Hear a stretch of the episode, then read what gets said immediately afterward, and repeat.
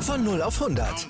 Aral feiert 100 Jahre mit über 100.000 Gewinnen. Zum Beispiel ein Jahr frei tanken. Jetzt ein Dankeschön, rubbellos zu jedem Einkauf. Alle Infos auf aral.de. Aral, alles super. Hallo, hier ist Football Quark, der offizielle American Football Podcast von Sport 1. Diesmal mit der NFL Preview zu Week 9 mit Stargast Dominik Rosing vom Podcast Quarterback Sneak. Viel Spaß!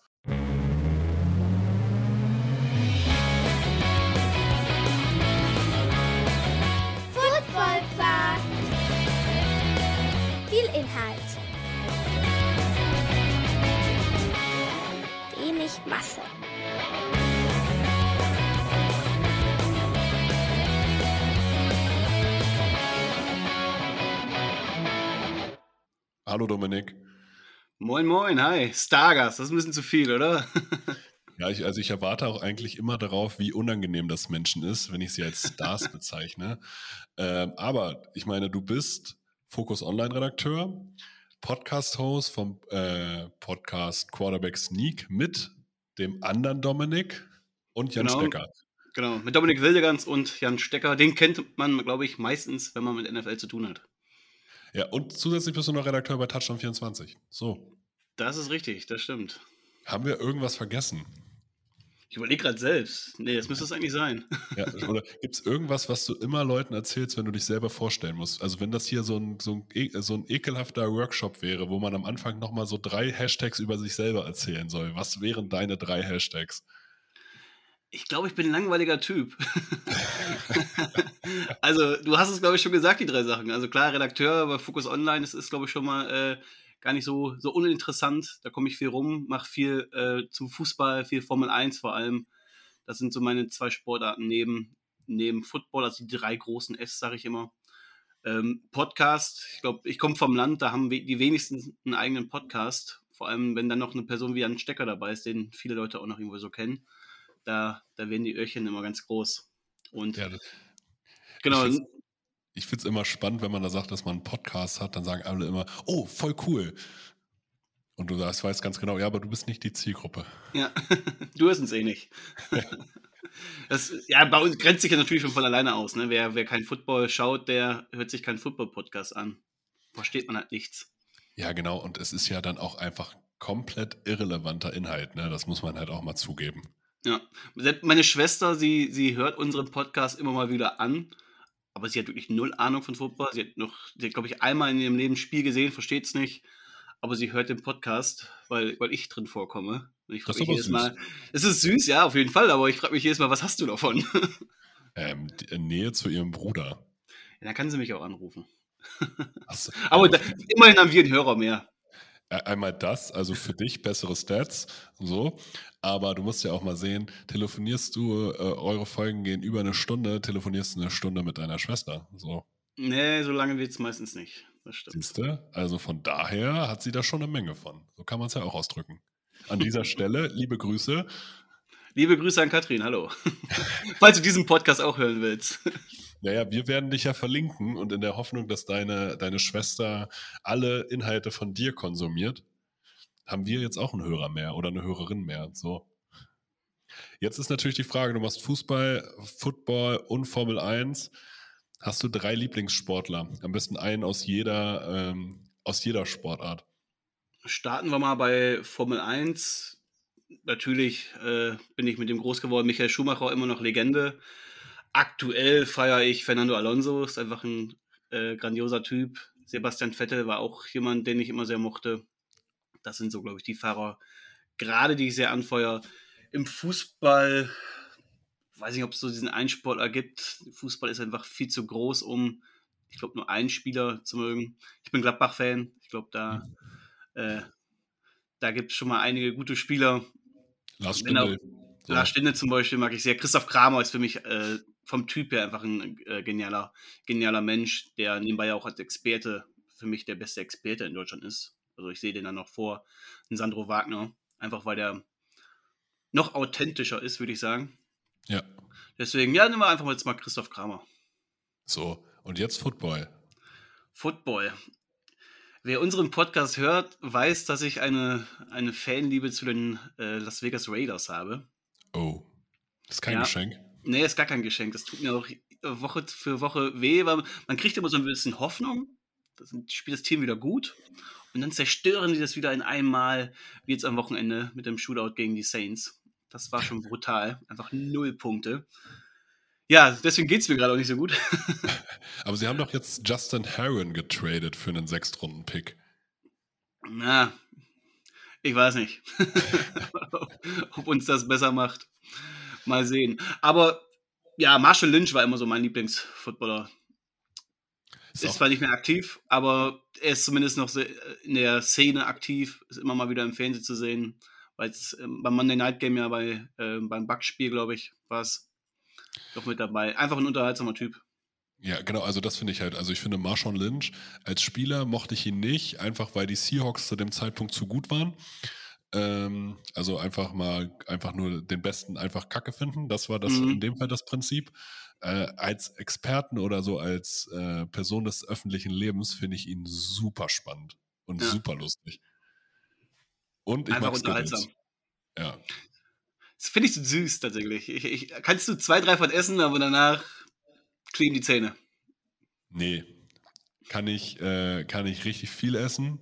Hab immer Bauchweh danach. Ich habe diese, und das, äh, das Schlimmste, was du machen kannst, ist eigentlich diese kleinen Tüten, die man so an der Tankstelle kauft, ähm, Die viel zu teuer Ja. sind. die viel zu teuer sind. Und eine Zeit lang habe ich die immer äh, auf dem Weg, äh, bevor ich zu den Lions, also nach Braunschweig gefahren bin, habe ich, mu musste ja relativ oft tanken. Und ähm, habe mir diese Tüte immer vor, genau vorm Training reingezogen. Hab mir immer eingeredet, einfach Zucker, geht ja direkt ins Blut. Dann bin ich leistungsfähiger. Beim ersten Sprint hat er aber auch weh. Ja, genau, so ungefähr. Aber deswegen, das ist meine Verbindung zu Skittles. Wir tippen heute, also diese Folge, hat natürlich auch einen Sinn. Du tippst, nicht wir tippen. Wir tippen heute äh, die kommende NFL-Woche. Bist du vorbereitet? Ich bin natürlich vorbereitet. Bestens vorbereitet. Ja, also so wie es sein muss. Wir, wir fangen einfach mal an und du erzählst ein bisschen dann was dazu. Die Philadelphia Eagles, immer noch ungeschlagen, spielen gegen die Houston Texans, die immerhin bei 1-5-1 stehen. Das heißt, ein Sieg, fünf Niederlagen, ein Unentschieden. Die Philadelphia Eagles haben, glaube ich, sehr, sehr viele überrascht mit ihrer, konsequ äh, ihrer konsequenten Art, mit ihrem durchgehenden Kadermanagement und Jalen Hurts macht sich immer mehr auf, doch ein Top 10 Quarterback zu sein. Ich glaube, so weit können wir mittlerweile gehen. Ähm, ich persönlich habe vor der Saison schon gesagt, dass das ein Überraschungsteam wird, deswegen freue ich mich auch, dass es funktioniert. Ich mag es eigentlich nur, wenn eigene Tipps funktionieren. Natürlich. Ähm, dann fühlt man sich immer richtig wie ein Experte. Aber ich muss halt auch sagen, dass ich die Eagles tatsächlich auch beeindruckend finde. In dem, was sie machen und auch wie resilient sie sozusagen vor Problemen, äh, also Problemen gegenüberstehen. Die Houston Texans, ja, sie haben bisher nur einen Sieg, aber sind auch trotzdem, finde ich, stärker als gedacht und man hat so ein bisschen Hoffnung. Jetzt ist die Frage, reicht diese Hoffnung äh, gegen die Eagles aus? Nein, auf gar keinen Fall. Also ich glaube, es wird eine sehr, sehr klare Sache. Ähm, Du hast Jane Hurt schon angesprochen. Wir machen ja immer alle zwei Wochen ein neues Quarterback-Ranking, wo wir quasi alle 32 Starter sortieren. Und Jane Hurts ist bei uns äh, tatsächlich bei uns allen drei in den Top 5 mittlerweile angekommen. Also er spielt eine überragende Saison, die wir alle ihm nicht zugetraut haben. Also unser Take ging da völlig in die Hose. Aber die Eagles, die, die beeindrucken. Äh, Gerade dieses Scheme von Nick Sirianni, der auch echt ein großes Lob verdient, wie er diese Offense um seine Spieler aufbaut. Ne? Viele Coaches wollen, wollen ihr Scheme durchdrücken, egal welche, welchen Kader du zur Verfügung hast. Das ist gerade, glaube ich, auch das Problem bei den Raiders mit Josh McDaniels. Und hier ist es ganz anders. Du weißt, du kennst deine Stärken deines Teams, du kennst die Stärken deines Quarterbacks und darum baust du alles auf. Und das, das siehst du einfach bei diesen Eagles. Deswegen laufen die einfach unfassbar rund. Deswegen sind sie einfach schwer zu schlagen. Sie sind ein komplettes Team, sowohl von der, von der Offense als auch die Defense ist stark. Ähm, du hast vielleicht die beste Offensive Line, was natürlich in diesem Scheme hilft. Du kannst Ja, den Ball Ich glaube, das kann man aber sagen. Also. Kann ja. man sagen, ne? Ja. Ja. Es gibt da äh, von letzter Woche gab es, glaube ich, ein so ein Bild äh, bei Twitter, wo Jalen Hurts in einer unfassbar sauberen Pocket steht. Und da sieht einfach jeder Quarterback gut drin aus. Ich glaube, da könnte auch ein Davis Mills auf der anderen Seite super performen. Aber deswegen, äh, Jalen Hurts geht auch durch die Luft äh, besser. Er bekommt halt die Zeit, er kann sich da entwickeln, er hat, er hat die Luft dazu, auch eben weil das Laufspiel so gut funktioniert. Und ähm, die Texans Defense, die haben gegen den Lauf schon Probleme gezeigt. Äh, Josh Jacobs hat da ein unfassbar gutes Spiel gegen die gehabt. Deswegen äh, sehe ich da wenig Hoffnung äh, auf defensiver Seite, was die Texans da entgegenhalten können. Und ein Shootout können sie definitiv nicht mitgehen. Auch wenn sie sich in den meisten Spielen bisher echt wacker geschlagen haben. Also viele sind da wie letztes Jahr auch davon ausgegangen, dass die Texans ja gar kein Spiel gewinnen. Oder wenige Spiele zumindest gewinnen. Sie haben bisher auch erst ein Spiel gewonnen, aber trotzdem, wenn sie verlieren, sehen sie meistens nicht wie der krasse Verlierer aus. Also sie schlagen sich wacker. Aber trotzdem sehe ich sie eigentlich gegen die Eagles chancenlos. Ja, das ist also die Houston Texans kriegen so eine, äh, so eine Teil, so ein Teilnehmerzertifikat bei der NFL. Ja. So, erfolgreich teilgenommen. Toll. Ja. Ja, einfach so, ein- so ein Sternchen hier. Man, äh, man war dabei, stets bemüht. Ja. Aber man, die sind ja auch noch mitten im Umbruch. Ne? Man, man äh, darf da jetzt auch noch nicht zu viel erwarten von denen. Die sind heute noch ganz am Anfang. Und ich glaube, in den nächsten zwei, drei Jahren kann da schon was Gutes entstehen. Man hat jetzt auch schon ganz gute Säulen im Team. Also das Ding ist halt, ich finde halt, die Houston Texans sind gerade vollkommen im Anfang des Umbruchs, weil diese Ja. Deshaun Watson-Thematik halt immer dafür gesorgt hat, dass man eigentlich so auf Standby war. Und jetzt ist das endlich mal abgehakt und man hat auch genügend Picks und haben halt, sie haben ein paar gute Spieler. Ich weiß nicht, warum sie Brandon Cooks nicht abgeben, sondern sogar verlängern. Ähm, Ja, da gibt es ja jetzt schon Gerüchte, dass äh, Burton Cooks um die Freigabe bittet, ne? Weil er jetzt nicht getradet wurde. Da war er wohl sehr, sehr enttäuscht drüber und äh, er sucht jetzt ja die Gespräche und will wohl entlassen werden. Mal gucken, ob die Texans das machen. Weil ich glaube, dann säßen sie auch auf eine Menge Dead Cap. Hab jetzt Ja, die Zahlen ja nicht verkauft, aber es macht, Ja. glaube ich, wenig Sinn, so einen, deinen Nummer 1 Receiver einfach zu entlassen, auch wenn er es will. Aber er hat diesen Vertrag ja auch unterschrieben. Ja, genau, das ist nämlich der Punkt. So. Also er hat ja selber für zwei Jahre unterschrieben. Also kann er dann auch mal vielleicht irgendwo mal zwei Jahre bleiben, wäre vielleicht mal ein Anfang in seiner Karriere. Ja, definitiv. Kommen wir zum nächsten Spiel. Die LA Chargers spielen gegen die Atlanta Falcons. Die LA Chargers vor, dem, äh, vor der Saison eins meiner Hype-Teams, haben aber einmal unglaubliches Verletzungspech. Ne? Also nicht nur Bosa, Slater, sondern auch Rollenspieler durchgehend verletzt in irgendeiner Form. Zusätzlich finde ich persönlich das offensive Scheme nicht wirklich gut. Das heißt, man setzt zu viel auf Kurzpassspiel, man nutzt den Arm von Justin Herbert eigentlich in dem Sinne nicht so gut aus. Und sie haben natürlich auch Probleme, das Laufspiel durchzudrücken. Das heißt, auch ein Aguilar, den ich für einen sehr guten Running Back halte, ähm, kann seine Qualitäten gerade nicht so zeigen. Auf der anderen Seite finde ich die Atlanta Falcons eine Überraschung der Saison. Ich hätte sie deutlich schlechter eingeschätzt. Sie verstecken zwar ihren Quarterback mit Marcus Mariota sehr doll im Scheme, aber das spricht, finde ich, auch für Arthur Smith. Im Endeffekt spielen sie aber schon bei 4 und 4 und ich hätte denen wahrscheinlich vier, vier Siege auf die ganze Saison zugetraut. Ähm, und Kyle Pitts, Drake London, Taylor Allgeier auf den Skill-Positionen sieht das schon gar nicht so verkehrt aus. Was sagst du? Ja, und du hast äh, Colorado Patterson vergessen, der jetzt äh, von der IA genommen wurde. Also eventuell kommt der auch wieder zurück. Das macht äh, diese Offense nochmal gefährlicher.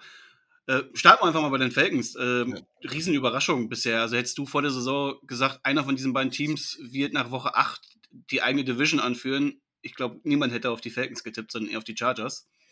So, Und äh, das spricht jetzt in erster Linie mal für die Falcons, die bisher einen super Job machen und wirklich überraschend, gerade auf offensiver Seite.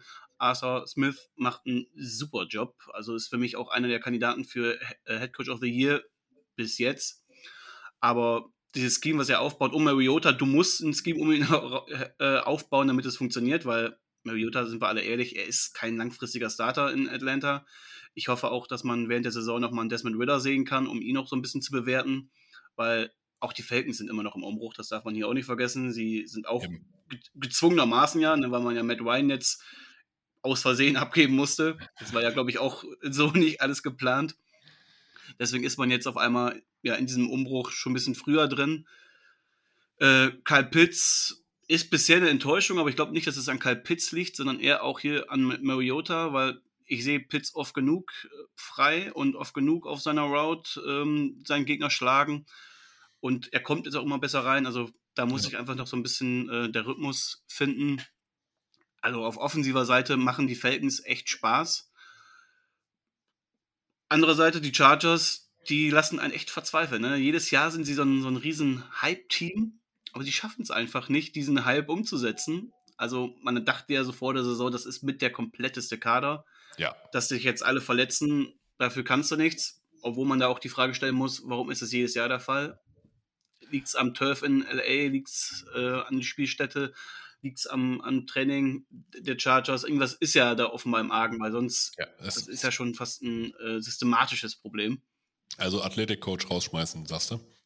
Athletikcoach rausschmeißen, medizinisches Team rausschmeißen. Äh, man hat ja vor zwei Jahren, deswegen ist ja Herbert erst reingekommen, der, der Coach, der da, oder der, der, Arzt, der, Tyrell Taylor punktiert hat. fast umgebracht hat. Ja, das ist auch die, das ist auch, dass das wirklich noch nicht noch krasser thematisiert wurde, ne? Muss man sich eigentlich auch mal, da wurde einfach jemandem die Lunge punktiert. Das ja. ist nicht, das ist nicht cool, das ist eigentlich ziemlich gefährlich. Das ist ungesund, definitiv. Ja. Will man nicht. Ja. Ähm, aber ich, ich glaube auch in diesem Spiel, da treffen zweimal Stärke auf eine jeweilige Schwäche. Weil wir haben einmal die Falcons, die sind vor allem über den Run stark. Sie haben die fünf beste Run-Offense der Liga und sie treffen auf eine Chargers-Defense, die immer noch nicht den Run verteidigen können. Also wir hatten letztes Jahr, waren ja mit Abstand die schlechteste Mannschaft da, haben viel gemacht, viel geholt mit ähm, äh, Kelly Mack in und wie heißt der Defensive Tackle? Ich komme mal auf den Namen jo nicht. Joseph Day. Joseph Day, genau, für den Rams, einer der besten Run-Defender der Liga. Aber trotzdem können sie den Run immer noch nicht verteidigen. Sie sind da, ähm, lassen 137 Yards pro Spiel zu. Das ist Platz 6. Das ist immer noch zu viel. Auf der anderen Seite, die Chargers haben die viertbeste Passing-Offense und die treffen auf die schlechteste Passing-Verteidigung der Liga. Die lassen mal eben 306 Yards per, per Game zu. Da bin ich mal gespannt, welche, welche Stärke sich da durchsetzt. Du hast das Scheme der Chargers angesprochen. Man kann den Offensive Coordinator einfach noch nicht vertrauen. Äh, Joe Lombardi, der diese Stärke von, von Herbert einfach noch nicht herausstellt. Also das ist viel Kurzpassspiel, viel Stück weit. Ähm, man kommt nicht so richtig voran. Man, man nimmt ihnen so ein bisschen einfach auch diese Deep Balls. Und das verstehe ich nicht, warum man ihn noch so in so einem Korsett steckt, wo du eigentlich weißt, was, was Herbert kann und wozu der in der Lage ist. Und sie sind trotzdem ja immer noch nach Stats eins der besten Passing Offenses. Da muss man sich nur mal die Frage stellen, wie gut wären sie, wenn sie Herbert richtig spielen lassen würden? Das, das, ist nämlich genau der Punkt. Also ich denke mir halt, du hast jetzt hier nicht Drew Brees oder Drew Brees zu seinem, seinem letzten Drittel der Saison, äh, seiner Karriere oder Ben Roethlisberger als, äh, als QB, sondern du hast jemanden, der einen richtigen Kanonenarm hat. Mhm. Und dir jeden Zentimeter auf einer, äh, des Feldes auf einer Briefmarke treffen kann. Also der ist ja auch nicht äh, unakkurat in irgendeiner Form. Und ja, also ich verstehe es nicht, aber das sage ich tatsächlich schon seit letztem Jahr und ich glaube, dass man diese Offense so sehr öffnen könnte, aber sich einfach nicht traut. Ja, ich bin mal gespannt, wenn die Chargers die, die Playoffs verpassen, dann sollte Brandon Staley gehörig wackeln. Von dem bin ich bisher auch noch nicht so überzeugt. Der wurde ja so richtig gehypt, als er dann zu den Chargers kam als neues Offensive-Minded oder äh, er, er, kam ja aus der Defense. Ja. Aber trotzdem jemand, der, der auch sich viel Analytics öffnet und, und da sehr, sehr fortschrittlich ist. Aber das zeigt er für mich bisher überhaupt nicht. Und auch sein Offensive Coordinator, er ist der Mann, den er eingestellt hat. Die werden zusammen diese Offense besprechen. Und deswegen sollten da beide ziemlich wackeln nach der Saison. Ja, und man muss ja auch bei der Defense, die ja sehr, sehr gelobt wurde, als er bei den Rams war, auch immer noch sagen, die Defense der Rams war letztes Jahr auch ohne ihn gut. Äh, er kann das ja aber anscheinend bei den Chargers ja auch nicht so vermitteln. Und auch, ich sage auch immer noch, ähm, du kannst ja auch ein System mal anpassen. Das heißt, auch letztes Jahr hat man ja durchgehend gesagt, ah, sie können den Run nicht verteidigen und den können sie ja auch immer noch nicht verteidigen.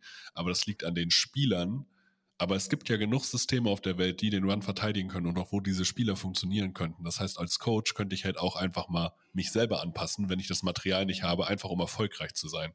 Ja, aber ich meine, er hatte in der Offseason genug äh, ja, Mittel, sich seine Spieler zu holen, hat er ja gemacht. Ne? Man hat eben ja. da ordentlich aufgestockt und trotzdem funktioniert es ja nicht, ne? obwohl du halt auch Starspieler geholt hast. Ich meine, Jackson jetzt verletzt, ist auch bitter. Ähm, hat bis dahin auch nicht gut gespielt, wurde sogar einmal im Spiel auch gebencht. Kelly Mack ist bisher noch sehr unsichtbar, auch weil Joey Bose auf der anderen Seite verletzt fehlt, aber normalerweise sollte ein Kelly Mack auch so eine Line irgendwo tragen können. Tut er nicht. Ja, bisher sehr enttäuschend, die Chargers. Ja.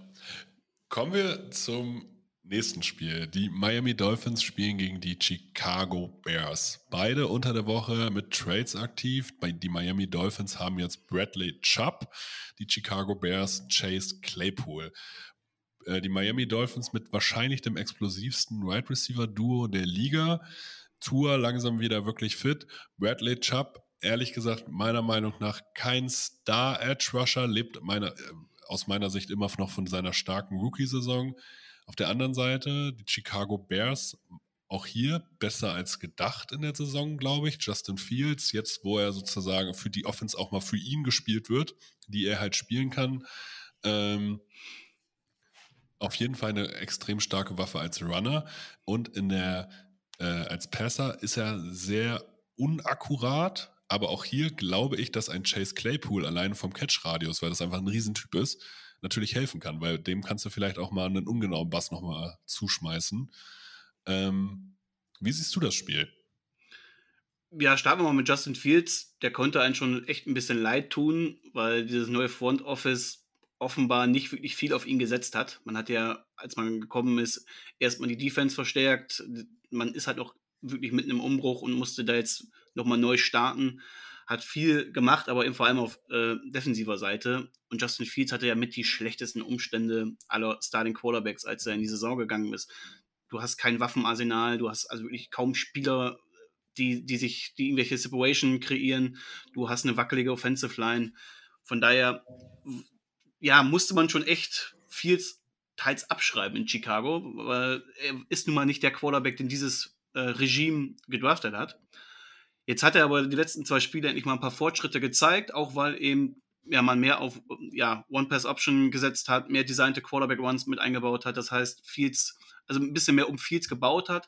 Jetzt hat er plötzlich die Fortschritte gezeigt und vielleicht hat auch dann das Front Office gemerkt, okay, vielleicht ist das doch, vielleicht kann das doch sein. Ne? Und da hat man deswegen eben teuer, wie ich finde, für Claypool ähm, getradet. Ja. Also ein Zweitrunden-Pick für, für Chase Claypool, der nur noch ein Jahr Vertrag hat, finde ich schon sehr, sehr happig. Aber trotzdem in dieser Offense macht er Sinn. Du sagst es, der hat einen riesen Radius, weil er echt ein großer Spieler ist und ich glaube, dass er auch gerade in diese, diese Big Slot Waffe sein könnte in der Mitte des Feldes. Du hast ja immer noch einen Daniel Mooney auf der Außen. Mal schauen, wie da das Zusammenspiel kommt. Ich, ich gönn's Fields, dass er da jetzt noch sicherer wird und ähm, ja, vielleicht auch mal den einen oder anderen Sack weniger kassiert, weil da ist er auch noch sehr, sehr anfällig gegen, gerade eben, weil er in der Pocket einfach nicht sicher spielt und sich nicht wohlfühlt. Das ist halt die Frage, spielt, äh, spielt er nicht sicher oder hält er teilweise einfach den Ball viel zu lange und die Offensive Line hat einfach gar nicht die, also du kannst ja nicht sechs Sekunden blocken, das darf man ja, auch nicht vergessen. Ja. So, also ich habe bei ihm immer das Gefühl, dass er halt unfassbar lange den Ball hält und auch seine, seine oft, so wie bei Russell Wilson beispielsweise, der auch an 50 Prozent der Sacks, die er kassiert, meiner Meinung nach selber schuld ist. Ja, Nee, definitiv viel zu, hält den Ball zu lange. Er steht oft auch wie eine Statue einfach in der Pocket und bewegt sich da kaum und sieht den Druck vielleicht gar nicht kommen. Das liegt aber auch eben, weil du bisher einfach keine Receiver hattest, die, sich, die, die irgendwo frei waren, ne? die, die irgendwo was kreieren konnten. Dann schießt du halt da erstmal und wartest so, was machst du jetzt?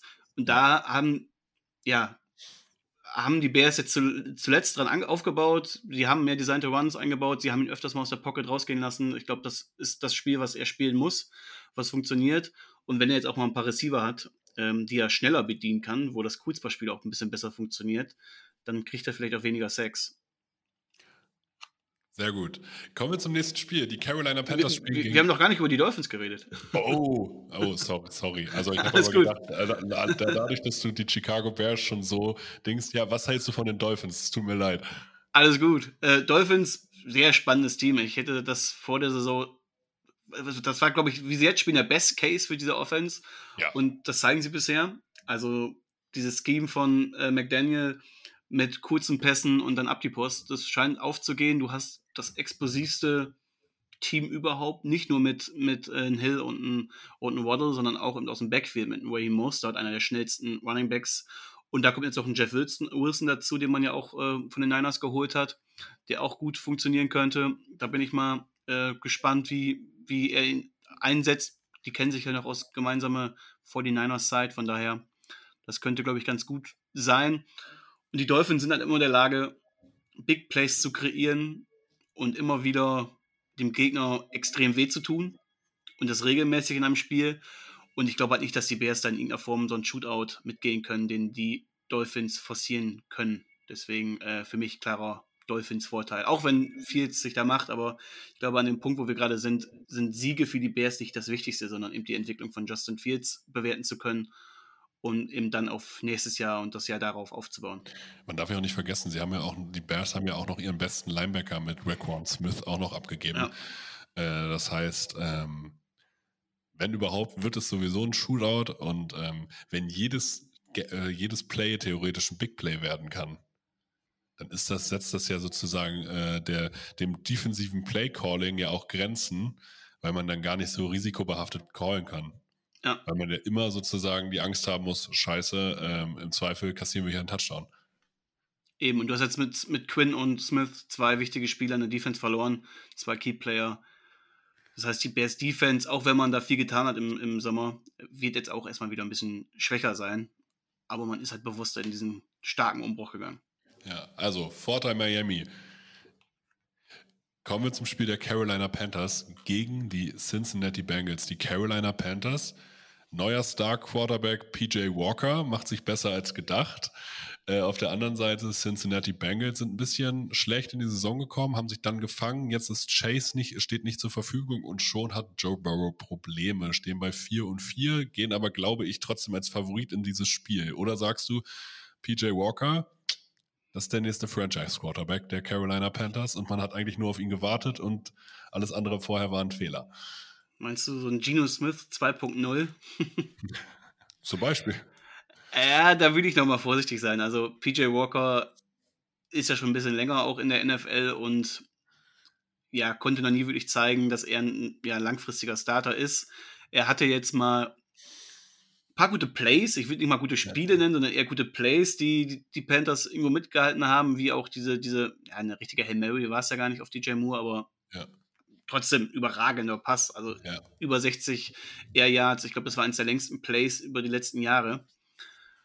Und schon beeindruckend, auch Dante Foreman, der jetzt äh, der neue Star Running Back der Panthers ist, wo, wo CMC weg ist, hat ein Monsterspiel gemacht gegen, gegen die Falcons, trotzdem hat es am Ende nicht gereicht. Das ist auch ein Team, man hat jetzt viel, viel abgegeben. Man hat sich jetzt auch in den letzten Spielen mal so ein bisschen aufgebäumt, man hat die Bucks geschlagen, man hat fast die Falcons auch geschlagen. Das wirkt so ein bisschen so, okay, vielleicht sind die ja doch nicht so schlecht. Die Defense war die ganze Saison schon richtig gut. Die Offense mit Baker Mayfield eine Katastrophe. PJ Walker vertraue ich auch noch nicht so wirklich. Und ich glaube, dass jetzt so langsam auch so dieser Fall kommt bei diesem Team, die jetzt, glaube ich, einfach viel aus Trotz einfach richtig stark waren gezeigt haben, hier, klar, werden alle Stars abgegeben, aber wir können trotzdem noch was zusammenreißen, weil ja. sowas, sowas schweißt ein Team ja auch irgendwo zusammen, wenn sowas passiert, auch wenn der Headcoach irgendwo dann entlassen wird. Aber ich glaube nicht, dass das langfristig in dieser Saison funktionieren kann. Man wird vielleicht noch den einen oder anderen Sieg holen, aber das war's. Die Bengals, ich war gerade dabei, diesem, dieser Bengals-Offense wieder zu vertrauen. Da haben ich die sonst. du noch nicht, okay, dann hast nee, du das, also, hast du das bessere Gefühl. Das ist tatsächlich eine der schlecht, also vom spielerischen Potenzial her. Meiner Meinung nach die Bengals Offense eine der krassesten Offenses, aber am, die mit am schlecht designtesten Plays und das am schlecht designteste Scheme wahrscheinlich der ganzen Liga. Ja, also dieser Super Bowl-Einzug war ja, es ist komisch zu sagen, aber mit das Schlechteste, was in dieser Bengals Offense passieren konnte, weil dadurch sitzt Zach Taylor echt fest im Sattel. Ja. Und der wird auch nach der Saison nicht entlassen, weil er eben diesen Super Bowl Run geschafft hat. Aber diese Offense ist einfach nicht, nicht, nicht gut, nicht gut designt. Du sagst es, man hat so gute Spieler. Du hast mit Joe Burrow einen der talentiertesten und besten Quarterbacks, der eigentlich kein guter Deep Passer war, aber es mit Jam Jamar Chase geschafft hat. Und gerade diese Verbindung, die ist enorm wichtig. Du hast einen Tyler Boyd, einen T. Higgins, die, also ich glaube, von Receiving Trio ist das das Beste der Liga. Ja, äh, man muss sich einfach mal hören, T. Higgins ist bei den Cincinnati Bengals eine klare 2. Ja. So, bei den Green Bay Packers wäre er mit Abstand die 1, 2 und 3. Absolut. Alleine. Ja. Und jetzt zeigt man gerade, gerade dieses Spiel gegen die Browns, wie wichtig ein Jamar Chase eigentlich für diese Offense ist. Und wie krass die Probleme sind, wenn er, wenn er fehlt, wenn dieses Puzzlestück fehlt und ein Team darf von so einem Spieler auch, egal wie gut er ist, nicht so abhängig sein. Das, das, ja. das sieht man ja auch bei den Cardinals mit, mit DeAndre Hopkins, sobald er fehlt. Auch das ist keine gut designte Offense. Und da ist einfach der Head Coach und das Offensive Coaching schuld. Und da sehe ich Zach Taylor echt, echt nicht gut. Der sollte eigentlich wackeln, tut es aber nicht, weil er in den Super Bowl geschafft, äh, ja, gekommen ist. Ja, also meinst aber vielleicht äh, schmeißen sie zumindest den Offense Coordinator raus. Das kann ja sein. Ja, ob das immer die Lösung ist, meistens ist der Head Coach ja dann doch irgendwo derjenige, der, der das Sagen hat. Ja, keine Frage. Also ich sehe ich seh das exakt so wie du. Ich sehe den, den Coaching-Staff bei den Bengals auch kritisch. Ja. Ich glaube trotzdem, dass es für die Panthers reichen sollte. Einfach weil man individuell besser ist. Und das sollte in diesem Fall ausreichen. Ich glaube, dass wir echt ein gutes Spiel von MT Higgins und auch von Joe Mixon sehen werden. Ich glaube, man wird jetzt mehr auf den Run wieder gehen. Und ähm, ja, für die Panthers reicht's. Hi, jetzt kommt Werbung. Markeur-sports.de ist der offizielle Partner des Monats. Mit dem Code FOOTBALLPODCAST bekommt ihr 10% Rabatt auf den gesamten Einkauf im Onlineshop. Markeur hat nicht nur in Oldenburg die größte Verkaufsfläche in ganz Deutschland für American Football Stuff, sondern ist auch New Era Partner, vertreibt ELF-Merch für die Deutschland-Teams, vertreibt NFL-Merch sowie für die Spieler und Spielerinnen unter euch American Football Equipment für alle die, die auch vernünftiges Equipment auf dem Feld haben wollen. Also schaut vorbei unter www-markeur mit oe-sports.de und spart mit dem Code FOOTBALLPODCAST 10%. Alle Infos bekommt ihr natürlich auch in der Beschreibung. Und jetzt geht's weiter mit Football Quark. Kommen wir zur Abhängigkeit, Thema Abhängigkeit von Receivern. Die Green Bay Packers spielen gegen die Detroit Lions. Die Green Bay Packers vor der Saison hat man sich schon gefragt, okay, wer soll da eigentlich Bälle fangen? Aber man hatte immer das Grundvertrauen in LeFleur und in Aaron Rodgers. Auf der anderen Seite äh, Detroit Lions immer noch das eins der sympathischsten Teams. Aber mittlerweile, auch in der öffentlichen Wahrnehmung, merkt man so, ja, super sympathisch und offens offensiv am Anfang wirklich wie die Feuerwehr gestartet, aber defensiv halt immer noch ein richtiger Trümmerhaufen. Also quasi eigentlich eine Drehtür. Jetzt die Frage: Ungefährliche Packers gewinnen gegen motivierte Lions oder sagst du, äh, die Lions sind zumindest so, dass man, dass sie immer 120 Prozent geben und das reicht gegen einen Aaron Rodgers, der glaube ich schon fast keinen Bock mehr auf die Saison hat. Ja, Rodgers wirkt zunehmend verzweifelt und sehr frustriert mit seinen Receivern. Die Kameras, die schwenken ja immer wieder drauf, wenn mal so ein, so ein Pass wieder incomplete war und wie er dann schaut und sein Receiver ja anschaut mit Mimik und Gestik. Es ist echt schon äh, ein bisschen, bisschen Komik dabei. Aber gerade gegen diese Lions-Defense muss doch endlich mal diese Leistungsexplosion von, von einem zweimaligen MVP, also Back-to-Back-MVP kommen. Also, wenn nicht jetzt, wann, wann dann? Klar, du hast junge Receiver, du hast zwei Rookies dabei, die viel tragen müssen. Und das war's. Du hast noch einen Alan Lazar, der dein Nummer 1 Receiver ist der ist in vielen Offens Offenses nicht mal die Nummer drei, glaube ich.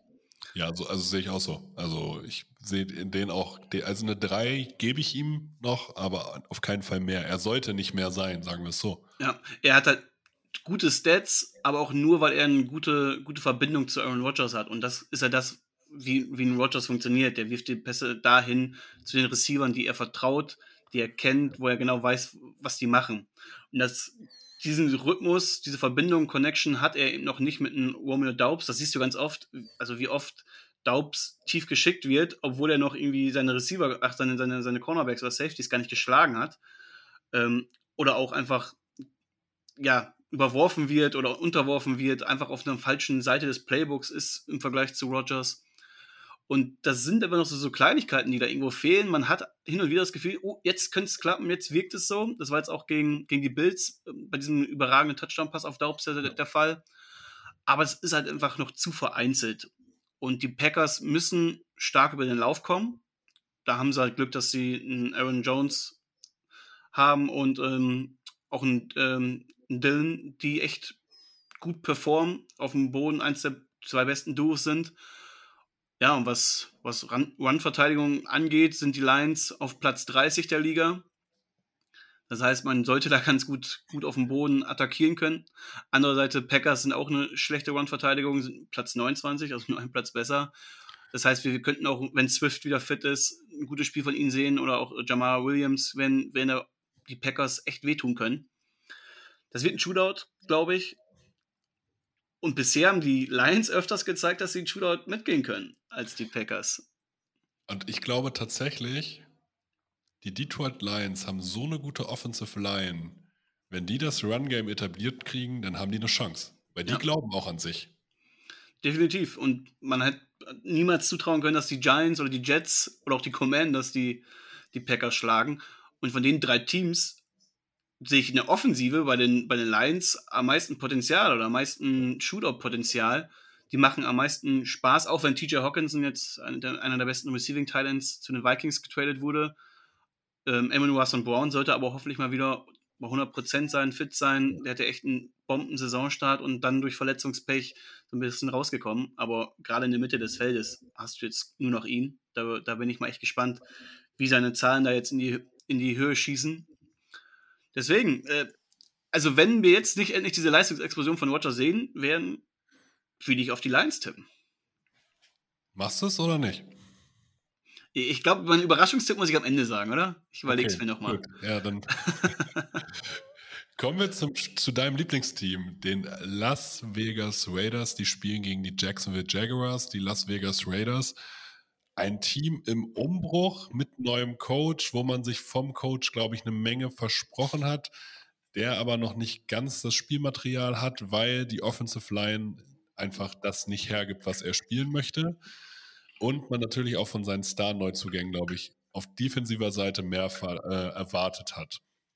Ich glaube, also, also ich habe es vor der Saison schon gesagt, Chandler Jones ist kein Elite-Pass-Rusher mehr, aber ähm, als Nummer zwei hätte er schon noch funktionieren können als Pass-Rusher, aber alles dahinter war halt einfach zu wild. Die Jacksonville Jaguars sehr stark in die Saison gekommen. Auch man hat immer noch ein besseres Gefühl, weil einfach Doug Peterson da ist. Trevor Lawrence äh, Entwicklung geht in die richtige Richtung, aber er zeigt auch immer wieder Plays, wo er äh, einfach unkonzentriert ist, wo er Leute überwirft. Er zeigt einfach ein physisches Potenzial, aber die Umsetzung dann wirklich aufs Feld funktioniert noch nicht zu 100 Prozent, weil ihnen auch ein klarer Nummer 1 Outside Receiver fehlt.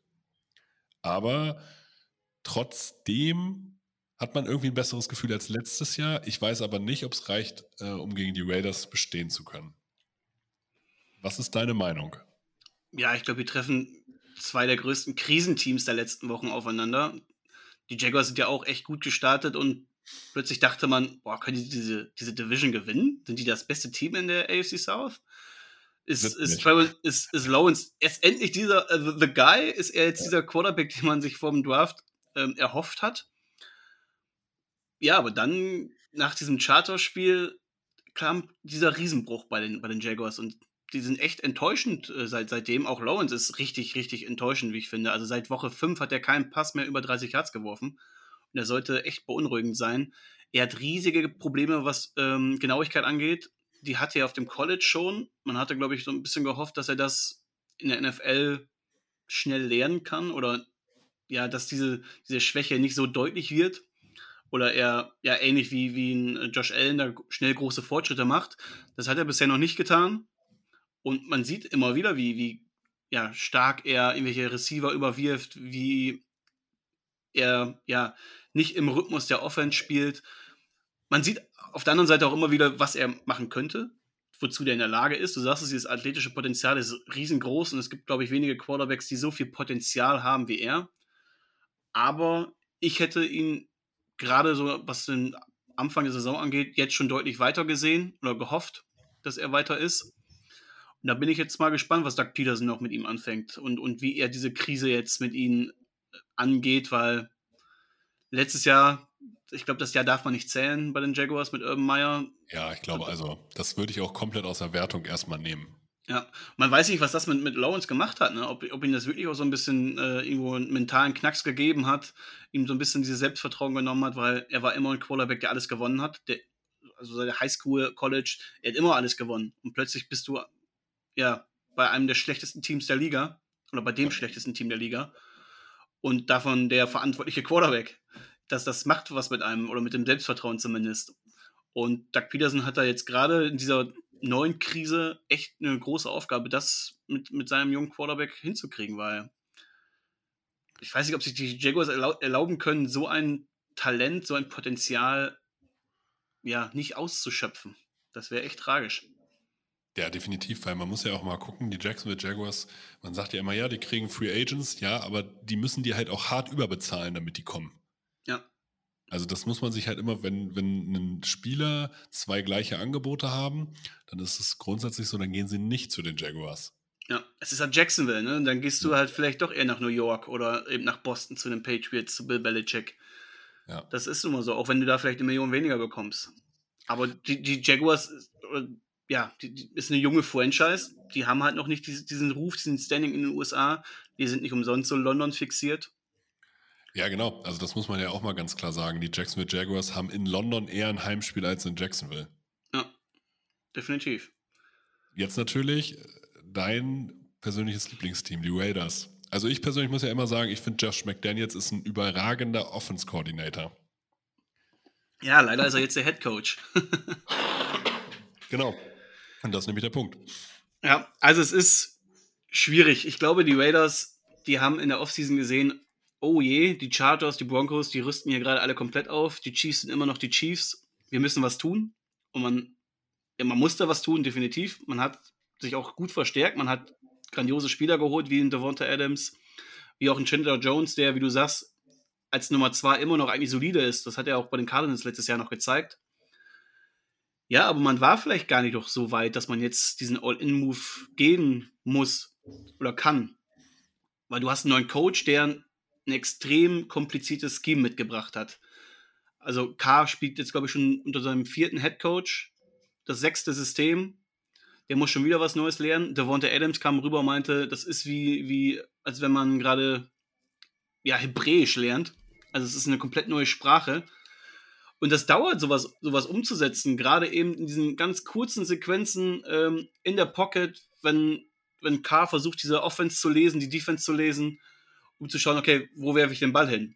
Und wenn du ja. dann eine schlechte O-Line hast, die dir diese Zeit nicht gibt, dann zerbricht dieses komplette System. Und K war nie ein Quarterback, der gut unter, unter äh, ja, Foreman-Pressure agieren kann. Der ist gut gegen den Blitz, aber nicht gut gegen Foreman-Rush. Wenn, und wenn dieser Foreman-Rush erfolgreich ist, das haben wir gegen die Saints gesehen, die, die O-Line wurde verschluckt und äh, K wurde verschluckt und das war katastrophal. Ja, also zur Erklärung, es ist halt diese, diese Erhard Perkins äh, Offense, die halt Josh McDaniels spielt funktioniert halt ganz anders, weil sie halt grundsätzlich ähm, immer nach Optionen sucht und auch während des Plays immer weitere Optionen äh, verschafft und dann halt jedes System für sich aufeinander aufbaut. Ja, und, es ist halt auch eine ähm, ganz andere Terminologie. Also du hast ganz genau. andere, eine ganz andere Sprache. Das ist ja auch das, was Adam sagt. Ne? Das, er musste alles komplett neu lernen. Also seine Routes heißen nicht mehr so, wie sie bei in Green Bay hießen. Äh, K muss andere Routes ähm, ansprechen im, im Huddle, als es vorher gemacht hat. Ja, das ist halt für viele, dauert so eine Umstellung, gerade so eine komplizierte Umstellung ein wenig. Und das sehen wir gerade. Es gab Spiele, gerade im vor diesem Saints-Spiel, äh, gegen die Texans sah das schon wieder richtig gut aus. Auch gegen die Chiefs davor sah es gut aus. Gegen die Broncos sah es gut aus. Also man, es wirkte gerade alle so, als könnten die Raiders jetzt endlich ein gutes Team werden, trotz schlechtem Rekord. Und dann kommt so ein, so ein, ja, so eine Offenbarung gegen die Saints, die ich immer noch nicht, nicht nachvollziehen kann, wie das, wie das zustande kam, sowohl offensiv als auch defensiv. Ja, unsere Defense war bisher nicht gut oder lief auch da den Erwartungen hinterher, mit Ausnahme von Max Crosby. Chandler Jones ist maximal gut gegen den Run bisher. Deine Secondary ist extrem anfällig, da hast du auch viel zu wenig investiert, äh, weil das war letztes Jahr schon das Problem und ein Rocky Ascent ist da nicht die Lösung, zumindest nicht die alleinige Lösung. Und du hast einfach viel zu wenig gemacht. Äh, Trevor Murray, der, der äh, Zweitrunden-Pick aus dem letzten Jahr, macht noch nicht diesen erhofften Sprung. Ja, und gegen diese Secondary werden die Jaguars auf jeden Fall Räume finden, auch Lawrence wieder Räume finden und mal schauen, wie er, da, wie er dann die Bälle anbringen kann. Es könnte dann böse werden wieder für die Defense und dann muss die Raiders Offense endlich mal loslegen. Man braucht Devonta Adams, Man muss auch sagen, viel Verletzungspech. Ne? Man hat mit Hunter Renfro und Darren Waller zwei Spieler, die bisher viel äh, verletzt gefehlt haben. Das heißt, diese, diese Traumoffense, die du ja vor der Saison erhofft hast, mit, mit einem Waller, mit einem Renfro, mit einem Adams, die ist und ja. Jacobs. Und so. Josh Jacobs, der, der eine Wahnsinnssaison spielt. Ne? Also ist ja. ja wirklich grandios, was der da macht. Gut, äh, ist sein, sein Vertragsjahr jetzt. Der spielt um, neu, um neuen Vertrag. Ja, also die, die Raiders Offense ist bisher noch schwer nachzuvollziehen, woran es da noch hakt. Man kann nur hoffen, dass irgendwann dieser Durchbruch kommt. Also aus Raiders Sicht, man steht jetzt 2 und 5. Über die Playoffs brauchst du zum aktuellen Zeitpunkt nicht reden, genauso wie die Jaguars. Deswegen, der Verlierer wird auf jeden Fall raus sein aus diesem Wildcard-Rennen, also endgültig. Der Gewinner darf leise Resthoffnung haben und deswegen glaube ich, dass die Raiders gewinnen, weil sie ihnen immer wieder leise Resthoffnung geben, um sie dann im nächsten Spiel wieder zu zerstören. Also ich muss halt sagen, das ist ziemlich diabolisch, aber ähm, ich war vor dem Saints-Spiel kurz davor, immer zu sagen, ja, die Raiders sind besser als ihr Rekord. Jetzt weiß ich das schon wieder nicht. Ja, das ist es halt. Ne? Man, man sah eigentlich bisher in jedem Spiel gut aus. Man hat ja jedes Spiel auch nur mit einem Score verloren. Genau wie die Jaguars übrigens ja bisher jedes Spiel. Also alle sechs Niederlagen haben mit nur einem Score verloren. Die Raiders bis zu diesem Shootout gegen, gegen die Saints war das auch der Fall. Und man war ja auch nicht nur ein Score entfernt, sondern meistens sogar nur ein Play entfernt. Man hätte sogar die Chiefs schlagen können, hätte Adams, also wäre dieser Catch, hätte er gezählt. Ne? Man, weiß, ja. man kann ja bis heute nicht sagen, ob es ein Catch war oder nicht. Ähm, da streiten sich ja die Geister. Und das war bisher in jedem Spiel so. Auch diese, dieses absurde Spiel gegen die Cardinals, gegen die, gegen die Titans war es der Fall. Ja, also es ist eine sehr frustrierende Saison. Kommen wir zu dem Spiel der Indianapolis Colts. Die spielen gegen die New England Patriots. Die Indianapolis Colts jetzt mit Sam Ehlinger als Quarterback setzen jetzt wahrscheinlich mehr auf das Run-Game über Jonathan Taylor, der aber auch nicht so funktioniert. Man hat Und angeschlagen ist wieder, ne? Er ist schon wieder questionable fürs nächste Spiel. Ich gehe mal aber davon aus, also ich gehe immer davon aus, dass die Leute spielen, muss ich tatsächlich sagen. Man hat ähm, eine Offensive Line, die man vor der Saison extrem stark äh, fand. Ich fand sie selber auch sehr, sehr stark. Man hat es Matt Ryan so ein bisschen angelastet, dass er an, angeblich auch äh, das Blocking-Scheme teilweise falsch gecallt hat. Ähm, wo ich immer noch davon überzeugt bin, dass diese, dieser Quarterback-Wechsel eher so ein Ownership-Ding ist, als wirklich ein Headcoach-Ding. Trotzdem merkt man ja auch, dass die Qualität auf der Receiver-Position irgendwo fehlt und dass die Defense halt keine Spiele komplett dominieren kann. Jetzt spielt man gegen die New England Patriots, die einfach aufgrund des Coachings immer gefährlich sind. Das merkt man leider. Also beispielsweise gegen die Jets waren sie vom Talent her ja definitiv das untalentiertere Team, aber trotzdem finden die halt einen Weg zu, zu gewinnen. Aber wo die Defense in der Front mehr Speed hat als letztes Jahr, dadurch halt die Schwäche auf Cornerback so ein bisschen äh, kaschieren kann. Gerade auch diese Three Safety Sets, die funktionieren echt gut. Aber die Offense ja, also ich würde die Offense noch nicht dazu bezeichnen, dass sie wirklich eine funktionale Offense ist, sondern das ist alles so Play by Play. Wir gucken mal, was funktioniert und so richtig eine Identität hat man eigentlich nicht. Wenn wäre es das Run Game, weil beide Quarterbacks, sowohl Mac Jones als auch Zappi, keine Offense führen können. Wie ist deine Einschätzung zu diesem Spiel? Ja, Bill Belichick gegen einen jungen Quarterback, der seinen zweiten NFL-Start machen wird, das könnte böse werden für die Colts ja, ich glaube, die Colts stehen gerade vor einem Scherbenhaufen. Man hat über Jahre, hat, hieß es ja immer so, es fehlt diese, diese Mannschaft fehlt nur ein Quarterback. Du hattest immer, das Grundgerüst war da.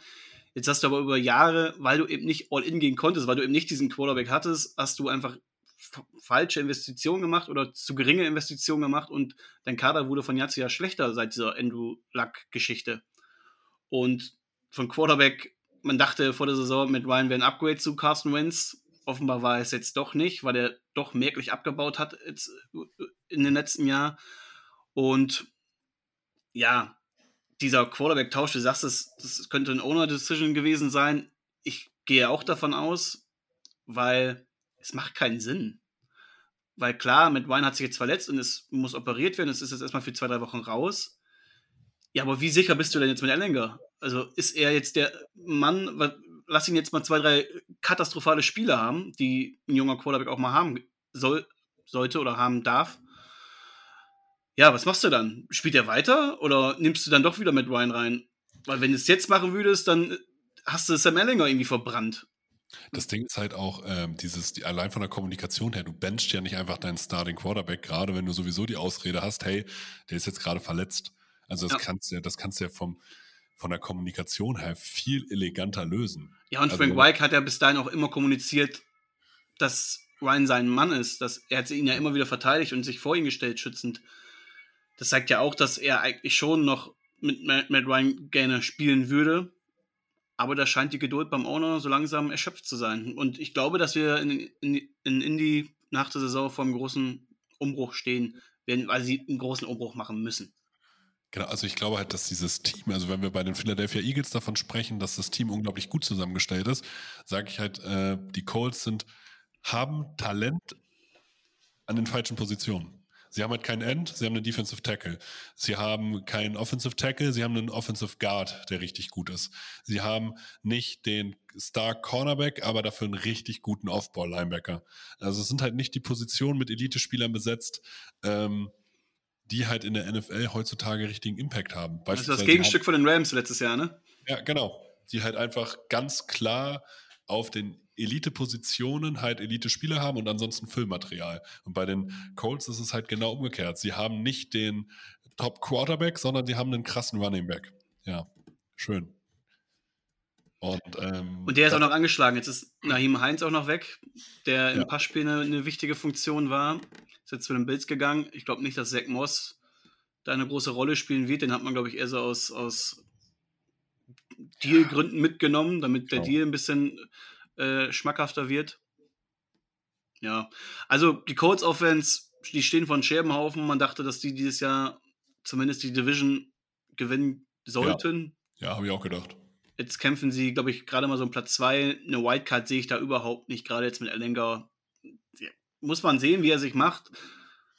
Aber er ist nicht ohne Grund ein Sechs-Runden-Pick letztes Jahr gewesen. Aber mit sehr starker Preseason. So. Ja, gut, die Raiders haben jedes Preseason-Spiel gewonnen. so. ja, also die Patriots haben mal vor, vor ihrem letzten Super Bowl-Run haben sie jedes Preseason-Spiel verloren. Ja. Deswegen, ja, kann man nicht so viel sagen. Was sagst du zu den Patriots? Ja, schwierig zu greifen. Ich finde diese, diese Quarterback-Thematik oder Kontroverse selbst verschuldet. Ich weiß nicht, wa- was Belichick sich dabei gedacht hat, weil Mac Jones ist dein First-Round-Pick aus dem letzten Jahr, der Rookie of the Year war, also ein gutes Rookie-Jahr hatte. Klar ist er nicht gut in, die, in das Jahr gestartet, aber die gesamte Patriots-Offense war einfach nicht gut. Die wurde dann ein Stück weit besser, aber diese, diese Entwicklungsschritt, den du dir von Mac Jones erhofft hast, der war noch nicht erkennbar. Hat er sich verletzt. Bailey Zappi spielt gut. Das muss man ihm lassen. Hat echt zwei, drei echt gute Spiele gemacht als Starter dann. Aber dann nicht klar zu kommunizieren, dass Mac Jones trotzdem erstmal ein dein Starter bleibt und jetzt ein diesjähriger Viertrunden-Pick plötzlich dein The Man sein könnte. Das habe ich nicht ganz verstanden, weil so verbrennst du gerade Mac Jones. Du nimmst ihm gerade das Selbstvertrauen, dass er jetzt gerade, klar, ein offenes Duell ist immer gut, ein bisschen Wettbewerb im eigenen Team ist gut, aber ich glaube, gerade Quarterbacks in dieser Liga sind solche Diven und sind so darauf bedacht, dass sie eben diese eine Person in diesem Kader sind, die, die ja das Team führen. Und wenn du in diese Führungsrolle ein Stück weit nimmst, tut das der gesamten Offense weh. Das hatten wir in dem Spiel gegen die, gegen die Bears, wo du Mac Jones erst reinwirfst, dann nachher benchst, nachher kommunizierst du, dass es von Anfang an so geplant war, was dann aber irgendwie nicht so wirkt, weil Jones halt bis dahin sch äh, schwach gespielt hat. Ja. Bailey Zappi macht dann zwei gute Drives, wird dann aber auch schlechter und passt sich der Offense an. Also ich verstehe nicht diesen Plan, den, den Belichick da hatte oder ähm, ja, oder lass es mit Patricia gewesen sein, der es war, der oder das zu verantworten hat. Schwierig zu greifen. Die Defense spielt auf jeden Fall ordentlich, ordentlich und besser als gedacht. Aber diese Offense, die, die macht für mich bisher wenig Sinn. Jetzt, wer gewinnt dieses Spiel? Ja, die, also trotzdem, Belichick, wie gesagt, gegen einen jungen Quarterback, da werde ich immer auf Bill Belichick tippen. Deswegen, es wird, glaube ich, kein schönes Spiel, aber die Patriots gewinnen das. Vielleicht sogar auch sehr deutlich. Ja, ich glaube, es wird ein richtig unattraktives Spiel, das glaube ich auch. Also ich würde es nicht gucken. Also Ja. wenn's nicht, wenn es nicht die Patriots wären, würde ich es nicht gucken. Ähm, muss, muss man tatsächlich sagen. Aber das letzte Mal, als ich das gesagt habe, haben sie gegen die Chicago Bears richtig Prügel bezogen. Ja, das war deutlich. Vor allem in Boston, im Regen, auch ein junger Quarterback. Da dachte man vorher, gut, das wird eine ganz eindeutige Geschichte für, für die Patriots. Aber da wurde auch Bill Belichick mal überrascht. Ja. Kommen wir zum Spiel. Wir müssen ein bisschen, also, aber ich, also ich finde es gut, dass wir ausführlich über diese Spiele sprechen, aber wir müssen ein bisschen auf die Zeit gucken. Okay, wie, wie lange machst du eigentlich mal? Wir machen äh, also eigentlich immer so eine Stunde, Stunde zehn. Ja, dann haben wir jetzt noch sieben bis 17 Minuten. Ja, wir gucken, wir, wir gucken, wir kriegen, wir kriegen das schon hin. Also wir haben auch schon mal Previews von zwei Stunden rausgehauen, aber Ja. ähm, wir wollen den Hörern ja auch ein Erlebnis liefern. Das So darf man ja auch immer nicht Wir vergessen. wollen eine Geschichte erzählen hier. So, deswegen, Buffalo Bills gegen die New York Jets. Buffalo Bills immer noch einer der Favoriten auf den Super Bowl, das muss man ganz klar sagen. Josh Allen, also wer ihn nicht in den Top 3 des, auf einem Quarterback-Ranking hat, ähm, hat wahrscheinlich die NFL nie geliebt. Ähm, haben jetzt noch Naheem Heinz geholt, das heißt eine weitere Receiving Option als Running Back. Ich glaube, das ist ja auch das, was man sich so ein bisschen von James Cook beim Draft erhofft hat.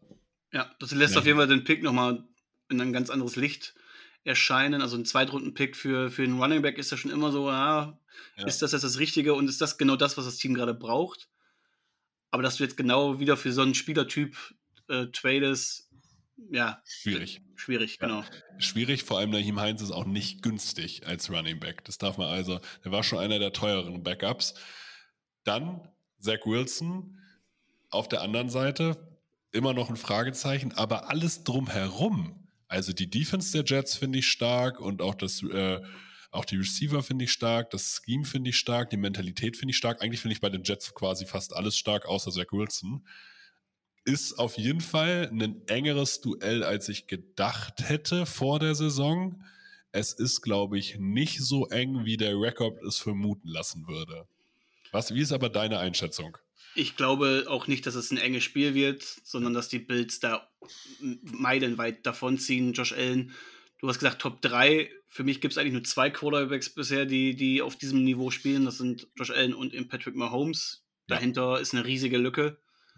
Und Josh Allen ist für mich aktuell MVP-Kandidat Nummer 1. Also was der sowohl durch die Luft als auch am Boden kreiert, wie er Druck ausweicht, ausweicht und die Schwächen seines Teams kaschieren kann. Das ist bisher einmalig in der NFL, also in diesem Jahr. Und Josh Allen wirklich überragender Mann. Deswegen, Bills ist für mich gerade das beste Team der Liga, also der kompletten NFL. Die sind für mich der große Super Bowl-Favorit. Deswegen, da braucht man, glaube ich, gar nicht mehr zu sagen. Jetzt kriegen sie auch noch ihren, ihren Cornerback zurück. Ähm, White ist, ist von IA genommen. Mal gucken, ob er auch direkt wieder spielen kann. Aber er ist zumindest wieder im, im Trading dabei. Und auf der anderen Seite die Jets. Ja, du hast es eigentlich schon ganz gut gesagt. Das Team sieht echt gut aus. Die Defense hat sich echt stark gemacht im Laufe der Saison. Die sind auch schwach gestartet, aber dann hat äh, Salah ein bisschen umgestellt und jetzt läuft es mittlerweile ganz gut. Gerade die, die Line ist echt stark. Quinn Williams hat sein Breakout-Jahr. Und Source, also auch, ich finde diesen Draft, also diesen Draft, den sie dir hingelegt haben, mit Hall, mit Jermaine Johnson, mit Source Gardner, äh, mit Jared Wilson, überragend. Ja, das wurde ja schon direkt zum Dwarf gesagt, dass es ein überragender, eine, eine überragende Klasse ist, aber meistens sind solche Takes dann echt nicht gut gealtert. In Ja. diesem Fall sieht es jetzt zumindest nach der Hälfte der Saison echt stark aus. Sauce Gardner ist ein super Nummer 1 Cornerback mittlerweile, der auch einfach unterhaltsam ist, auch abseits des Platzes einfach eine coole Socke, eine lockere, eine lockere Socke ist. Von daher macht die Defense echt Spaß. Ich glaube trotzdem nicht, dass sie den Josh Allen stoppen können. Und auf der offensiver Seite, ja, mit Zach Wilson habe ich auch große Bauchschmerzen. Wir haben es jetzt auch äh, bei uns in der Folge schon angesprochen.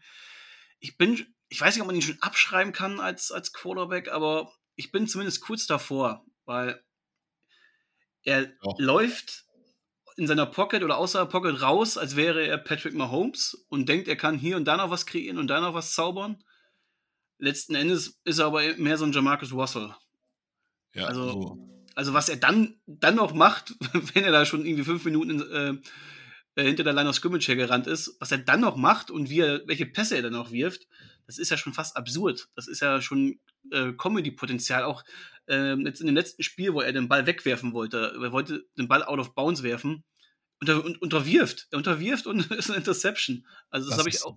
dass diese Interception gegen Devin McCourty, die halt einfach eher wie ein, einfach wie ein Pass aussah Ja. Richtung äh, McCourty, weil McCour da stand nur McCourty. Ja, Also es ist ein unterworfener Throwaway und das Ja. kriegt es mal hin als NFL-Quarterback. Und man hatte ja, man war ja sehr optimistisch bei ihm, weil er im, auf dem College so unfassbar gut aussah, aber er war ja jetzt auch nicht in der höchsten College-Klasse. Ja. Ich, ich bin auch kein College-Experte, ähm, aber erstens, das war ein Problem und er hatte ja auch einen Bomben-Offensive Line vor sich, das heißt selten irgendwie mal Druck. Und jetzt sehen wir gerade, was er mit unter richtigen Druck anstellt und das ist bisher nicht, nichts Gutes. Und die Offense sonst hat ihre, ihre Stärken. Das hat man aber in diesem Jahr bisher nur mit Joe Flacco gesehen. So, und das, genau, und äh, Joe Flacco macht halt das, was er kann. So, und der macht halt in dem Sinne einfach wenig Fehler und das, hat, das hätte halt gereicht, um diese Offense sozusagen kompetitiv zu halten. Und der Ja. Quarterback hat halt den größten Einfluss auf so eine Offense. Deswegen, also für mich ist das ein relativ klares Duell. Die Jets werden nach der Saison überlegen müssen, ob Wilson noch der Quarterback ist, auf den man setzen möchte, oder ob man hier dann schon äh, andere Wege geht. Und ich bin tatsächlich bei Wilson pessimistischer als bei Justin Fields. Sehe ich tatsächlich genauso. Also würde ich genauso unterschreiben. Kommen wir zu dem Quarterback, den man nie so richtig unterstützt hat, ähm, wo man den eigentlich durchgehend in Frage stellt, aber er dann doch, er ist genau so gut, dass man ihn halt behält. Die Minnesota Vikings spielen gegen die Washington Commanders. Die Minnesota Vikings stehen bei 6 und 1, muss man ganz klar sagen. Haben natürlich mit Dalvin Cook einen der besten Runningbacks der Liga, mit Justin Jefferson einen der besten Receiver der Liga und mit Kirk Cousins einen konsequenten Top 15 Quarterback. Sie spielen gegen die Washington Commanders, die eine sehr starke D-Line haben und Taylor, Hei- mit Taylor Heineke ein Mentalitätsmonster. So, wer gewinnt dieses Spiel? Die Vikings. Die Vikings sind gut genug für, für diese NFC aktuell. Die haben keine großen Schwächen. Die O-Line ist solide. Du hast, du hast gesagt, einen super Receiving Core mit einem Adam Thielen. Da kommt jetzt noch ein TJ Hawkinson dazu. Das heißt, da eine weitere große Waffe. F. Smith hat sich ja verletzt. Das heißt, du hast da jetzt direkt ein Upgrade auf, auf Thailand und Kirk Cousins war immer einer, der auch ein Thailand mal gerne bedient. Und du hast einen Quarterback, der okay ist, der wenig Fehler macht. Das war schon immer das, der Vorteil mit, mit einem Kirk Cousins, der ja deinem Team einen gewissen Floor gibt, aber irgendwo natürlich auch das Ceiling gleichzeitig begrenzt. Das sehen wir gerade in, in Monday Night Games in, oder in irgendwelchen ähm, ja, ähm, Top-Spielen. Da Hm. bricht er regelmäßig ein, was auch so ein bisschen sehr unerklärlich ist. Aber solange du sonntagsabends um 19 Uhr spielst, kann man dieser Vikings Offense vertrauen. Und auch die Defense spielt ja schon gut. Also bei diesem Team ist alles irgendwo gut. Das ist nicht überragend, außer Justin Jefferson, den, den ich als überragend einstufen Ja. würde.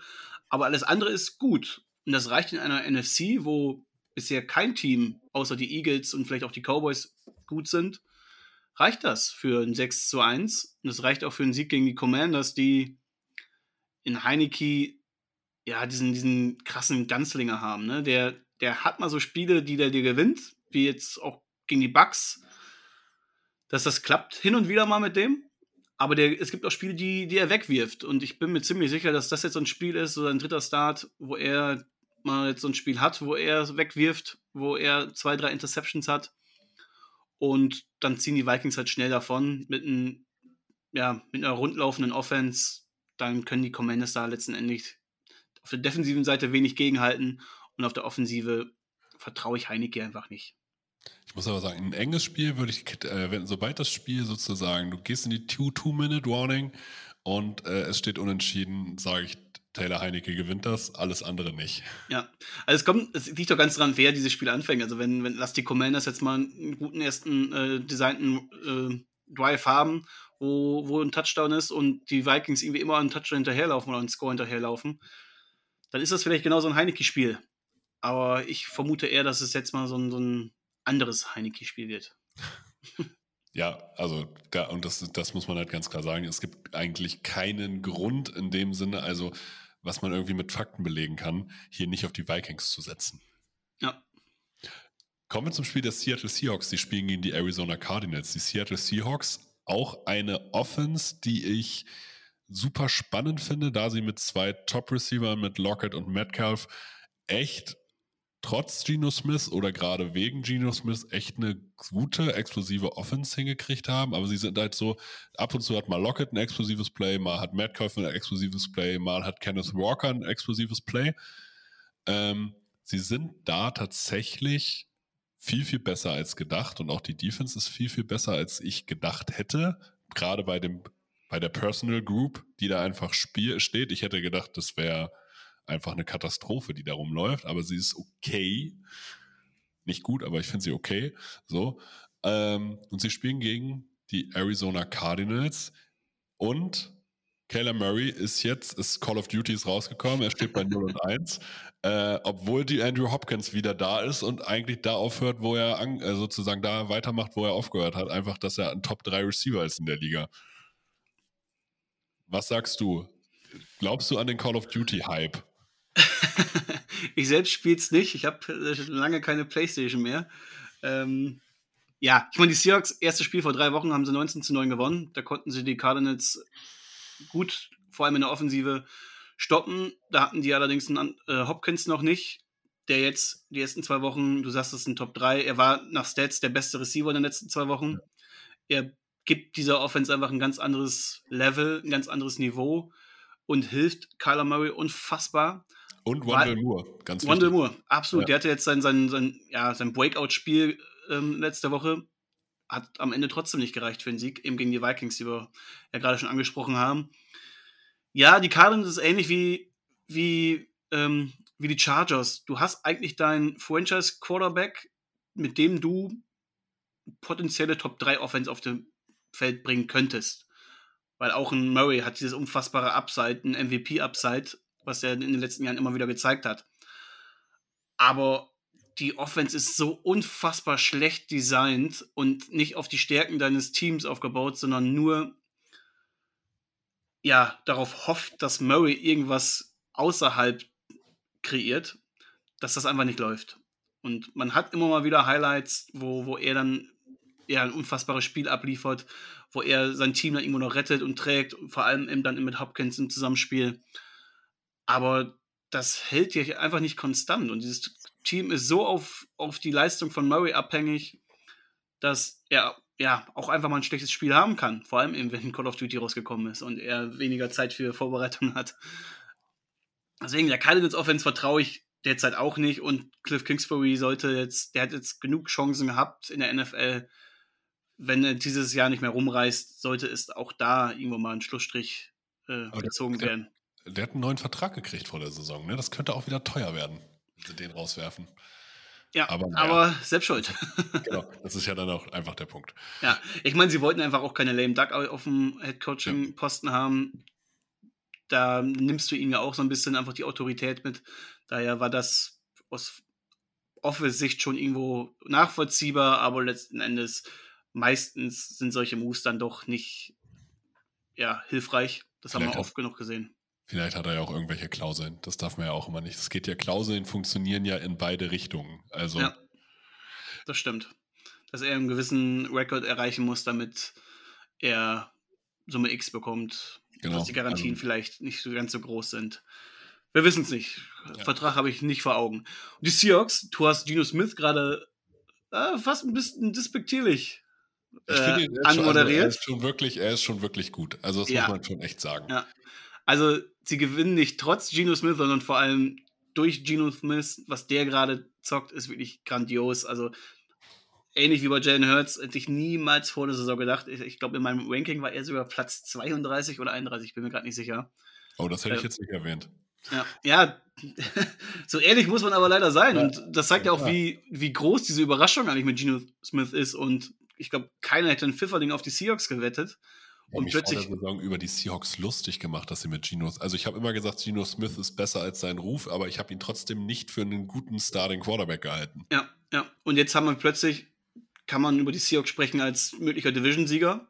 Ja. Da werden die Niners auch eine Rolle mitspielen, aber die Rams sehe ich gerade auf gar keinen Fall auf den Kurs und die Cardinals, ja, wie gesagt, den vertraue ich nicht. Und die Seahawks sind, haben eine echt gute Baseline und die gibt den Geno Smith, weil er ist einer der akkuratesten Pässer der Liga. Er ist nach äh, Completion Percentage oder auch nach Advanced Stats einer der besten Quarterbacks der Liga.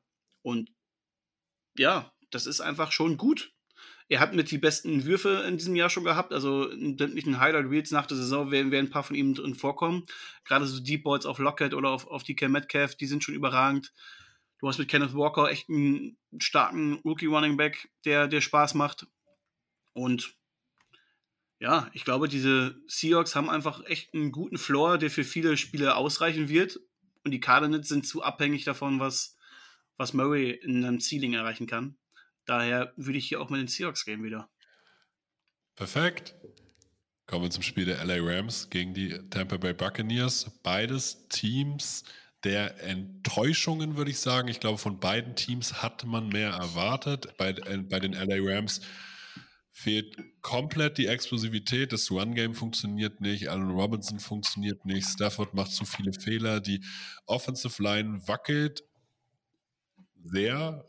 Also, dass Withers nicht mehr da ist, merkt man einfach ganz, ganz stark. Die Tampa Bay Buccaneers, ja, Tom Brady, private Angelegenheiten. Ähm, ich weiß nicht, ob sich das aufs Footballfeld überträgt, aber anscheinend ja schon. Und aber auch trotzdem, die Defense ist nicht so dominant wie die Jahre zuvor, aber die Offense wirkt einfach auch hier vom Play Calling her einfach nicht gut. Also diese Early Down Runs, die man durchgehend zieht, obwohl es einfach nicht effektiv ist. Ähm, man geht nicht, man geht zu selten ins No-Huddle, was, wo man einfach Brady sozusagen die, äh, die Verantwortung auch übertragen würde. Ähm, also der Offense Coordinator äh, Byron Leftwich, für mich ein Wackelkandidat nach der Saison, weil er hier eine Offense aufs Feld bringt, die ja vom Talent her viel, viel besser sein müsste als das, was da gerade passiert. das ist witzig, weil, weil, weil er vor der Saison noch so ein Headcoach-Kandidat überall war, ne? Ja, aber der war die letzten, das muss man mir auch immer einem zu, äh, zu denken geben, der war die letzten zwei Jahre Headcoach-Kandidat, ist es aber nie geworden. Nirgends. Und das hat ja vielleicht auch einen Grund. Absolut. Ähm, ja, die Buccaneers, ich glaube, die sind in jedem Bereich des Feldes schlechter geworden als im letzten Jahr. Das fängt ja. bei den Receiving Core an, die halt vor allem Verletzungspech haben. Das, das, würde ich jetzt noch nicht abschreiben, dass die, dass die Spieler mhm. schlechter geworden sind, auch wenn da Konzentrationsschwächen vorkommen, wie bei Mike Evans, Knie Panthers, wo er diesen 70-Jahr-Touchdown fallen lässt. Ähm, die Offensive Line ist ein Riesenproblem. Du hast Center Ryan Jensen vor der Saison schon verloren, der eventuell noch im Dezember oder Ende November zurückkommt. Da, da gibt es noch keine neuen Diagnosen bei ihm. Aber er ist unfassbar wichtig, weil die Line generell einfach Probleme hat und viel Verletzungspech hat. Und Brady den Ball noch schneller loswerden muss, als, als vielleicht sonst das der Fall ist. Und auch Brady spielt nicht auf diesem Niveau, was er die letzten Jahre gezeigt hat. Was ja, und da kann man halt nur spekulieren. Man weiß nicht, ob, wie, inwiefern diese ganzen Off-Field-Geschichten ihn, ihn betreffen. Ich denke, es wird ihn auf jeden Fall irgendwo beeinflussen, gerade eben, dass er von seinen, von seinen Kindern auch weg ist. Das, das, ich meine, ich bin kein Vater, aber ich kann mir nur vorstellen, dass das, glaube ich, schon was mit einem macht. Und man sieht ja auch, wie, wie dünnhäutig so ein Brady auf dem Feld agiert. Ne? Man hat jetzt schon mehrere Szenen gehabt, wo er sein Team zusammenpfeift an der Seitenlinie nach einem schlechten Drive. Und das war früher auch oft mal der Fall, aber halt nicht in dieser Häufigkeit. Und deswegen die Bugs, auch auf der defensiven Seite fehlt plötzlich so ein bisschen, ähm, fehlen die PS. Mhm. Und dann kommst du in so, so einen Strudel rein, plötzlich stehst du 3-5 und musst, ja, jetzt so langsam kämpfen, weil die Falcons, ich meine, sind jetzt bei 4 und 4, da ist auch niemand weggezogen in dieser Division, aber ja. die führen halt aktuell die, die, die, die Division an. Und die Buccaneers müssen jetzt doch nochmal sich irgendwo strecken. Ich glaube schon, dass sie es bis zum Ende, Ende der Saison halbwegs hinkriegen werden. Dafür ist die individuelle Qualität so gut. Dafür kommen dann auch ein Stück weit Verletzte wieder zurück. Dadurch haben die, sie haben immer noch einen Tom Brady. Sie werden irgendwie in die Playoffs kommen. Und dann, wie gesagt, ist ein Tom Brady unberechenbar. Und vielleicht kommt dann auch ein Gronk nochmal wieder zurück. Wer weiß. Hofft man ja immer noch. Ich glaube, dass äh, also diese, dieses Retirement glaubt ihm halt auch niemand. Das ist halt immer das Ding. Ja, und gerade eben, wenn die Bugs auf Playoff-Kurs sind und dann der Anruf vom Tom Brady kommt, hier, hast du mal Bock auf fünf Spiele? Lass mal einen letzten Drive machen hier. Ja. Und ähm, das war's. Dann auch vom Brady vielleicht selbst, ne? Ja, das darf man auch nicht, äh, nicht unterschätzen. Ja. Ähm, ich meine, wir werden sie in zwei Wochen ja hier in München sehen. Mal gucken, wie sie sich dann performen. Aber man dachte ja so vor der Saison, oh, Buccaneers King Seahawks, oh, das könnte aber schon böse werden. Ja. Mittlerweile weiß ich gar nicht, ob die Buccaneers überhaupt Favorit sind. Also gerade sind sie es nicht. Also würde ich sagen. Ich glaube, bei den Buchmachern schon noch, aber Ja, aber also vom Gefühl her, vom Gefühl her, also sie liefern ja keine Argumente, das ist halt immer das Ding. ja. So, außer dass man auf die individuelle Klasse setzt und halt ein Vertrauen in Tom Brady hat, in die Ergebnisse kannst du ja gerade das nicht setzen. Definitiv nicht. Aber bei den Rams auf der anderen Seite auch nicht. Die Rams sind neben den Packers und den Bucks, du hast schon gesagt, das sind, glaube ich, die drei größten Enttäuschungen. Rams Super Bowl-Sieger, aber da läuft ja gar nichts mehr rund. Das hat halt alles mit der Offensive Line zu tun, weil das ist, glaube ich, mit die schlechteste Unit der gesamten Liga. Ja. Auch natürlich von Verletzten äh, geplagt. Du hattest teilweise deinen fünften Guard irgendwo im Einsatz. Immer wieder, jedes Spiel hast du eine neue Formation da. Und gerade ein System von Sean McVay ist, da ist eine, eine solide Offensive Line so unfassbar wichtig. Das haben wir in den letzten fünf Jahren immer wieder gesehen, ob mit äh, Stafford oder auch mit Jared Goff. Wenn die O-Line gut war, war auch der Quarterback gut. Und gerade wenn du so einen inkonstanten Quarterback hast wie mit Stafford, der eine gute Line braucht auch, dann ist diese Offense schnell auf wackeligen Beinen. Und du kannst nicht nur mit Cooper Cup irgendwo, ja, eine Defense zerstören. Du, du brauchst, brauchst ein Laufspiel dazu, gerade im, wie gesagt, in diesem McVay-System. Du brauchst dann auch dann einen zweiten Receiver, der das Spielfeld ein bisschen öffnet, dass eben Cooper Cup da seine Räume bekommt. Und da ist halt auch ein Robinson ein bisschen eine Enttäuschung.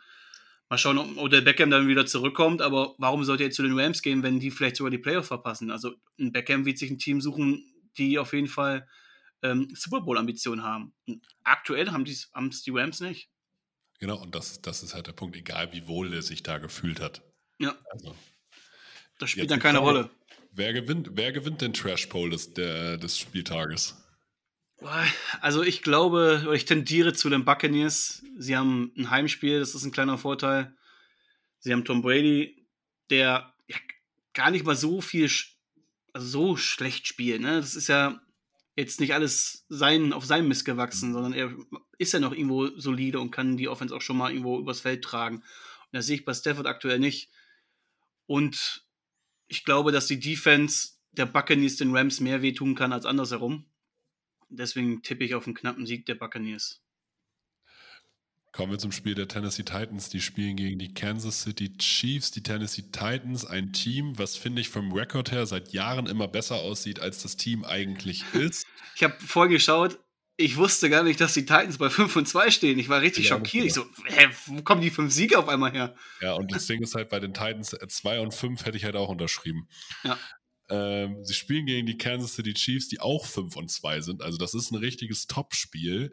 Trotzdem, äh, die Titans, Derrick Henry, ja, kommt wieder. Ich sag immer noch, der wirkt nicht ganz so explosiv wie vorher. Also die Verletzung ist noch nicht ganz raus aus den Knochen, aber das ist auch vollkommen normal. Trotzdem die Titans ja auf jeden Fall kompetitiv. Die Defense der Titans mit Jeffrey Simmons, mit Kevin Byard ist schon sehr, sehr stark. Spielen jetzt natürlich aber auch gegen die Kansas City Chiefs, wo Patrick Mahomes zeigt, hey, äh, ich mache, lasse jeden Receiver richtig gut aussehen. Das unterscheidet ihn auch zu Aaron Rodgers aus meiner Sicht. Also da hatte jeder schon mal ein gutes Spiel ab, ähm, zusätzlich zu Travis Kelsey, den man natürlich hat. Und jetzt hat man auch noch Tooney, der vielleicht charakterlich schwierig ist, aber in so einer stabilen Organisation, wie die Kansas City Chiefs es sind, äh, die sogar Josh Gordon dazu gekriegt haben, dis diszipliniert zu sein, ähm, würde ich sagen, dass ein Tooney wahrscheinlich sein Potenzial zeigen kann. Deswegen bin ich unglaublich gespannt, wo die, äh, wo die Chiefs es hinschlägt. Ich glaube, ein Team mit Patrick Mahomes ist von der Offensive her immer gefährlich und die Defense ist deutlich besser geworden als letztes Jahr. Wie Ja. ist deine Einschätzung? Ja, nicht nur eine Offense mit Patrick Mahomes, sondern auch mit Andy Reid an der Seitenlinie. Ich glaube, Ja. das gibt diesem Team einen unfassbaren Floor, den andere Teams mit Topstars niemals erreichen werden. Patrick Mahomes für mich Top 2 Quarterback, der das MVP-Rennen mit Josh Allen, ja, das werden die beiden zu zweit bestreiten.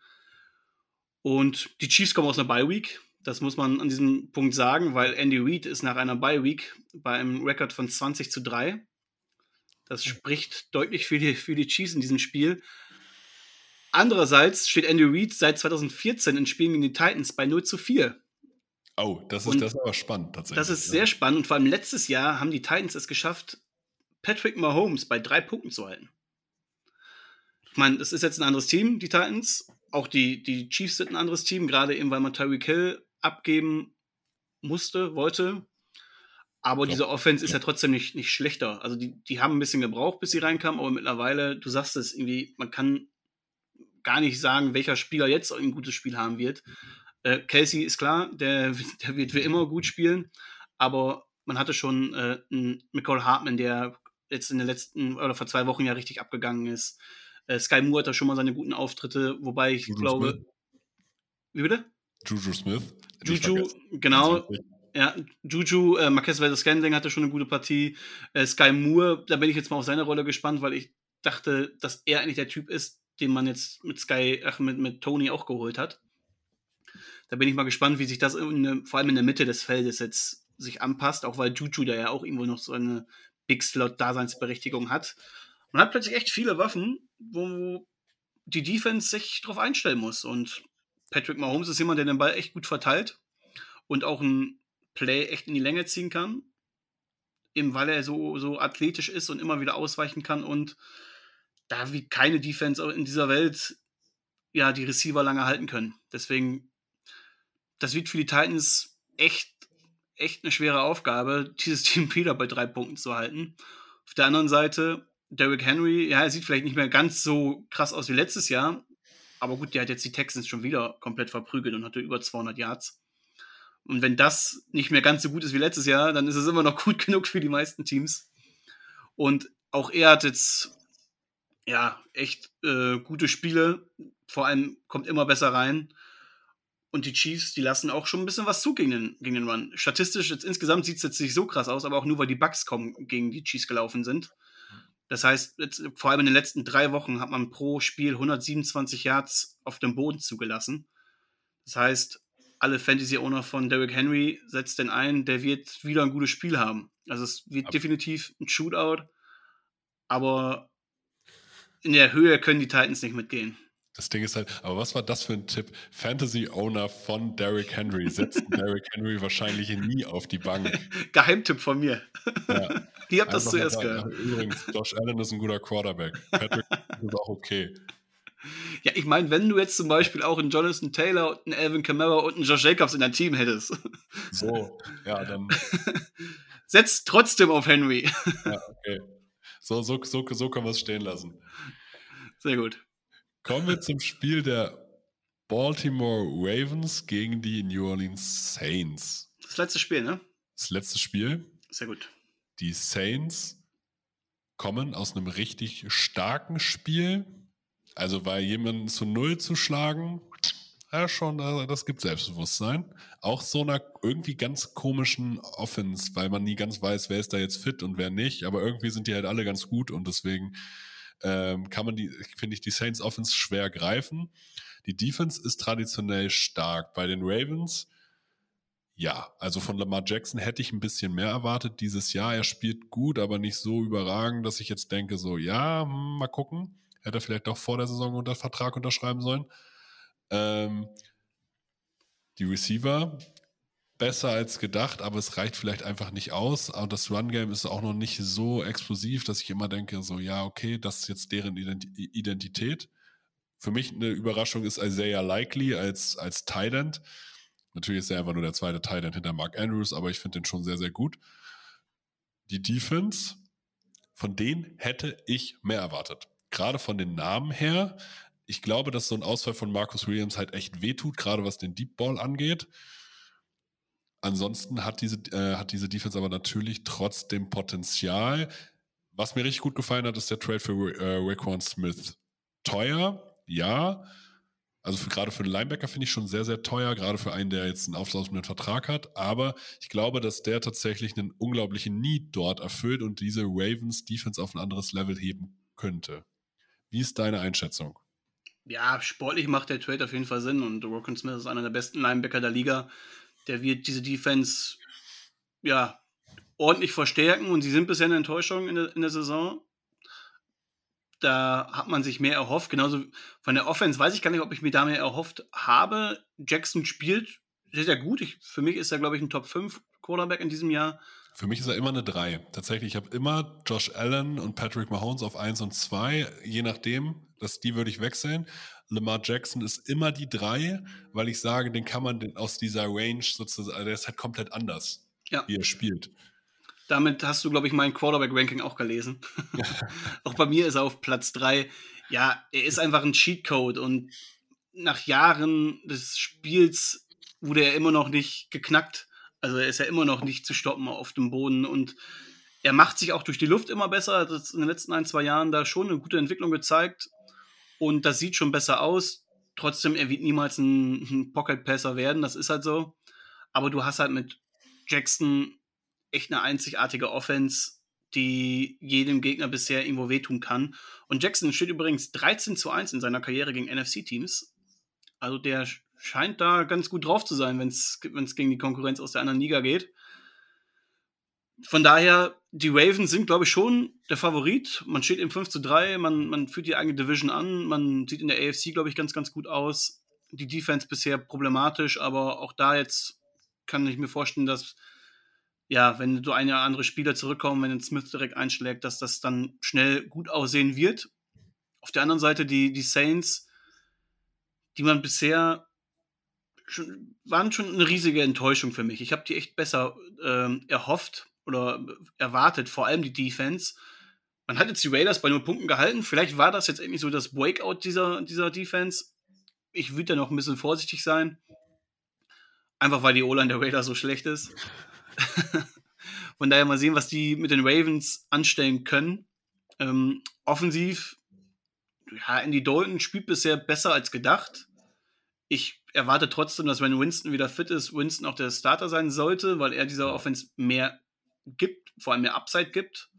Klar, du hast du diese krasse Ganzlinger-Spiele äh, mit ihm, wo er auch mal drei, vier Interceptions wirft. Hat er auch diese Saison schon wieder gezeigt. Aber er kann auch ein Spiel einfach mal komplett dominieren. Und Alvin Kamara, der kommt jetzt mit drei Touchdowns aus, äh, im Rücken ins Spiel. Das heißt, der hat ordentlich Selbstbewusstsein und die Ravens haben allerdings eine starke One-Defense. Da bin ich mal gespannt, wie er sich da bewegen kann und ob, ob äh, er trotzdem wieder gut unterwegs ist. Die Passverteidigung der, Ravens ist dafür nicht ganz so gut. Also muss Dalton zwangsläufig durch die Luft erfolgreich sein. Und das traue ich ihm halt nicht über ein komplettes Spiel zu. Daher gerade dieses Mismatch spricht ordentlich für die Ravens und deswegen gehe ich auch davon aus, dass obwohl Bateman out sein wird und Gus Edwards und Mark Andrews immer noch angeschlagen sind und man nicht weiß, ob sie jetzt spielen oder nicht, äh, dass das für die Ravens schon reichen sollte, mit ein, zwei Scores hier dieses Spiel äh, zu gewinnen und man sollte schon zwei Scores führen, damit man nicht wieder das in den letzten Viertel irgendwo wieder verspielt. Ich würde sagen, wir haben es. Jetzt ist natürlich noch die große Frage. Welches Matchup, was du jetzt getippt hast, könnte aus deiner Sicht am ehesten auch umgekehrt ausgehen? Ja, was habe ich bei den Packers Lions gesagt? Noch gar nichts, ne? Nee, ist, glaub, ich glaube, du hast quasi Packers Sieg gesagt, warst aber da schon am, selber am Zweifeln. Ja. Ich weiß nicht, ob es eine Überraschung ist, wenn die Lions gewinnen. An diesem Punkt der Saison, so deutlich muss man ja auch schon mittlerweile sein. Die Packers haben drei Spiele in Folge verloren gegen Underdogs. Spielen jetzt wieder gegen Underdog. Ich meine, aktuell haben die Lions den ersten Pick nächstes Jahr. Trotzdem spielen sie besser als ihr Record, glaube ich, das, das zeigt. Definitiv. Ja, man kann Rogers echt eigentlich nie, nie abschreiben, ne? Schwierig. Ich würde schon zu den Packers tendieren. Es würde mich mich würde es immer noch teils überraschen, wenn die Lions das tatsächlich auch gewinnen gegen die, diese Packers. Aber ich erwarte hier eigentlich jetzt so eine Leistungsexplosion von der Packers Offense. Deswegen, wo habe ich eine Überraschung? Ich könnte mir vorstellen, dass die Cardinals mal einen richtig guten Tag haben werden. Mit Moore, mit Hopkins, mit Zach Ertz, der auch ein gutes Jahr bisher hat. Dass die die Seahawks jetzt mal wirklich an die Wand spielen könnten. Das traue ich den Cardinals definitiv zu. Aber traust du es ihnen einfach nur mehr zu, weil du den Seahawks nicht ganz vertraust? Ja, die Defense des Seahawks ist schon bisher auch sehr, sehr wackelig. Ne? Ja. Und klar, sie haben die Cardinals im ersten Spiel bei neun Punkten gehalten, aber ich gehe mal davon aus, dass die Cardinals ihre Hausaufgaben machen und äh, sich das Tape mehrfach angeschaut haben, woran es da lag und genau da jetzt anknüpfen können. Und ja, wenn Cliff Kingsbury nochmal ein Ausrufezeichen machen möchte, bevor es dann irgendwann mal zu Ende geht mit ihm, dann sollte er es jetzt, jetzt gefälligst machen. Und die Cardinals brauchen dringend einen Sieg, um in ihrer eigenen Division noch irgendwie mitzuhalten und um, um eine Wildcard mitzukämpfen. Von daher kann ich mir gut vorstellen, dass die Cardinals zu Hause im Heimspiel, dass sie da jetzt mal ein Ausrufezeichen setzen. Ich würde sagen, Dominik, vielen lieben Dank für deine Zeit. War, finde ich sehr gerne, hat Spaß gemacht. Mir auch, De äh, definitiv. Ich kann hier noch eine Ankündigung machen. Nach dieser Folge nicht abschalten. Ihr werdet euch wahrscheinlich wundern, aber äh, wir haben wieder das College Update mit in der Folge. Der Philipp Förstner äh, von Stars von Morgen äh, bespricht das kommende Wochenende. Der Philipp ist ein guter Mann, der hat Ahnung. Ja, der lohnt sich. Also deswegen nicht abschalten. Das letzte, äh, wenn euch diese Folgen gefallen, natürlich, äh, dann liked uns bei Instagram, bewertet uns bei Spotify.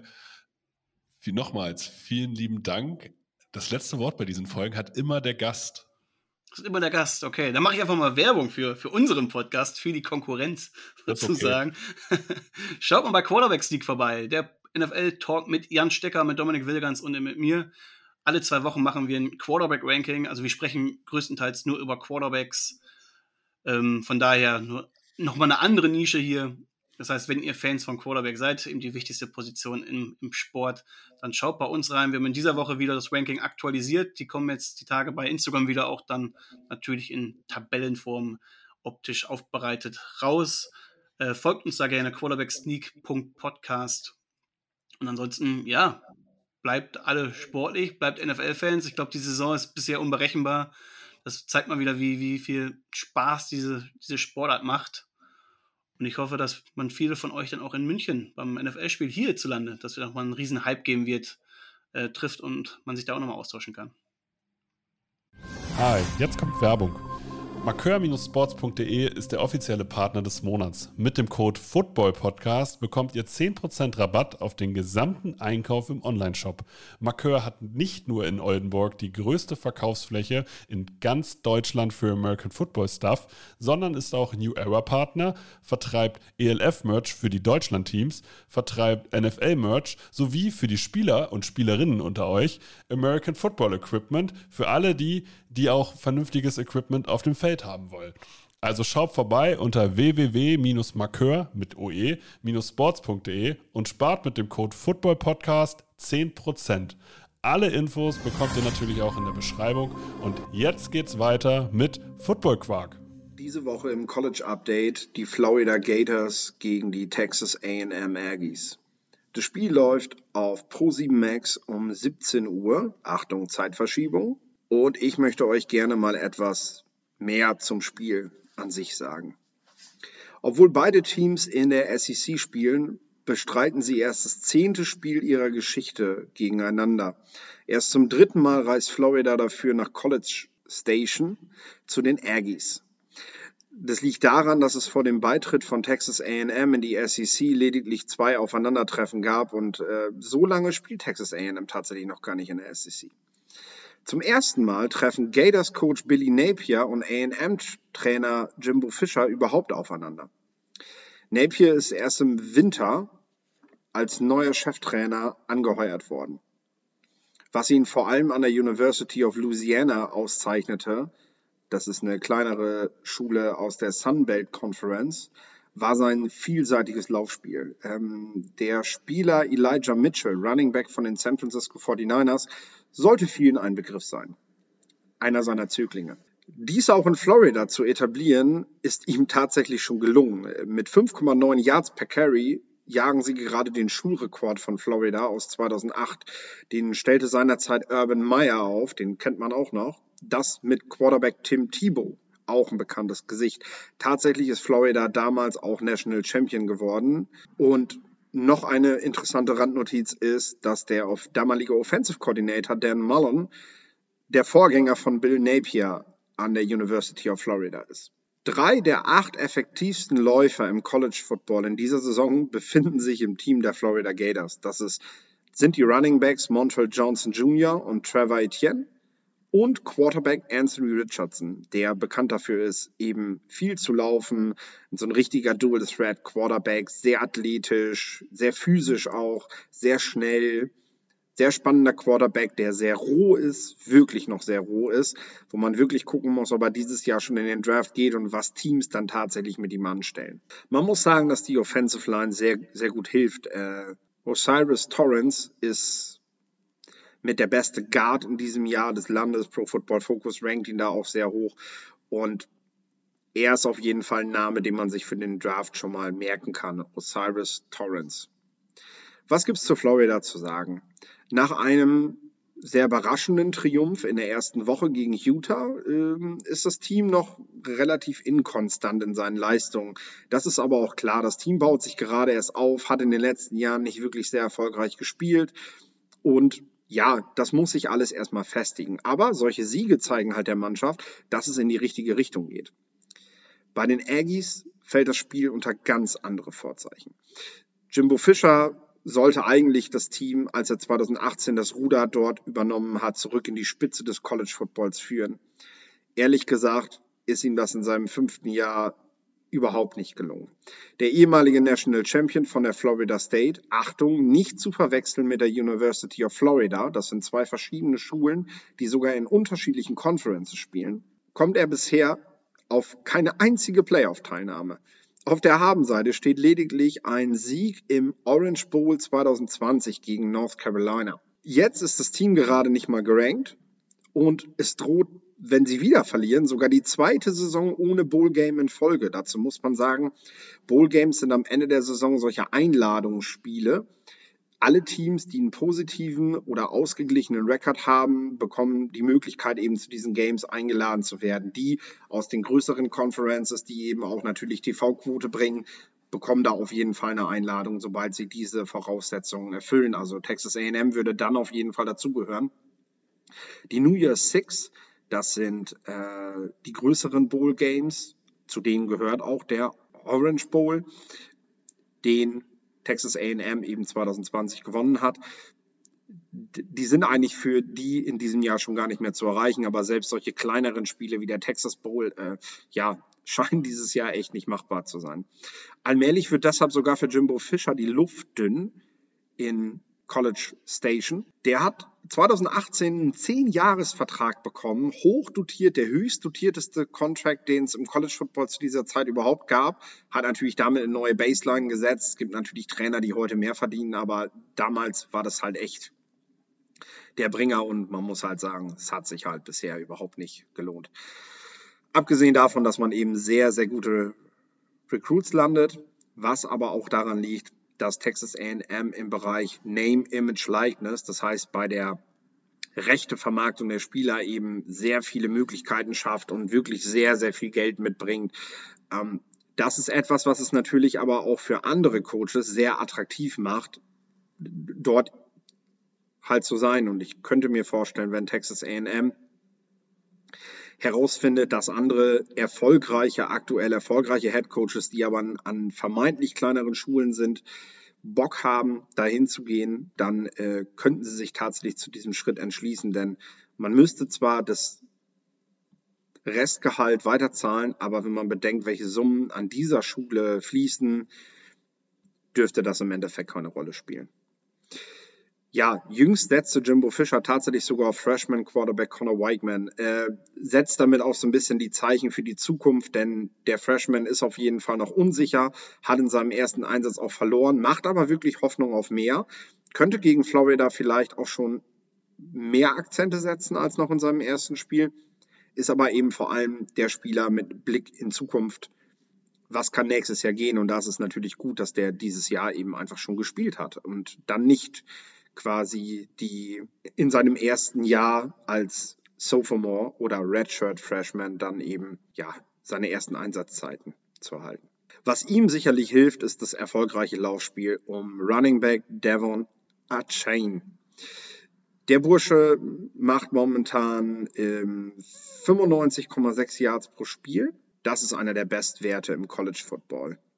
Außerdem besitzt das Team eine hervorragende Pass-Defense. Landesweit steht sie mit 170 Yards pro Game auf Rang 7. Das Problem ist nur, die Run-Defense ist die absolute Schwachstelle. Gegner wissen das. Also wir können noch gar nicht beurteilen, wie gut die Pass-Defense tatsächlich ist, weil sie einfach auch selten getestet werden musste. Und gleichzeitig, ja, kommt jetzt Napier mit seinen Gators, die Hunger haben und halt ein wunderbar funktionierendes Laufspiel haben. Also genau dem in die Karten spielen, was Texas AM einfach das ganze Jahr über schon nicht wirklich hinbekommt. Sicherlich wird Jimbo Fischer dabei hoffen, dass sein ja, mit, mit der Leading Tackler Antonio Johnson endlich wieder zurückkehrt. Ähm, der ist jetzt Day to Day, heißt es, also Jimbo macht sich doch schon Hoffnung, dass er rechtzeitig fit wird. Ich hoffe auch, dass wir ihn sehen, denn ähm, er ist ein sehr interessantes Nickelback und Safety Prospect. Also gerade in der NFL sehe ich ihn sogar eher noch als Safety. Äh, er ist aber sehr vielseitig einsetzbar und das macht ihn halt für heutige Defensive Coordinators sehr attraktiv. Also die Teams wollen halt denselben Spieler in unterschiedliche Formationen bringen. Das ist das, was in der National Football League aktuell gerne gespielt wird. Und das ist etwas, was Antonio Johnson eben kann. An der High School spielte der Junge sogar noch Wide Receiver nebenbei. Äh, das macht er jetzt nicht mehr, das muss er auch nicht mehr machen. Ähm, am College wurde er dafür aber als Defensive Back bereits im ersten Jahr eingesetzt und macht ja seitdem Plays jeglicher Couleur. Er macht Tackles for Loss, Interceptions, Forced Fumbles, sogar Sacks.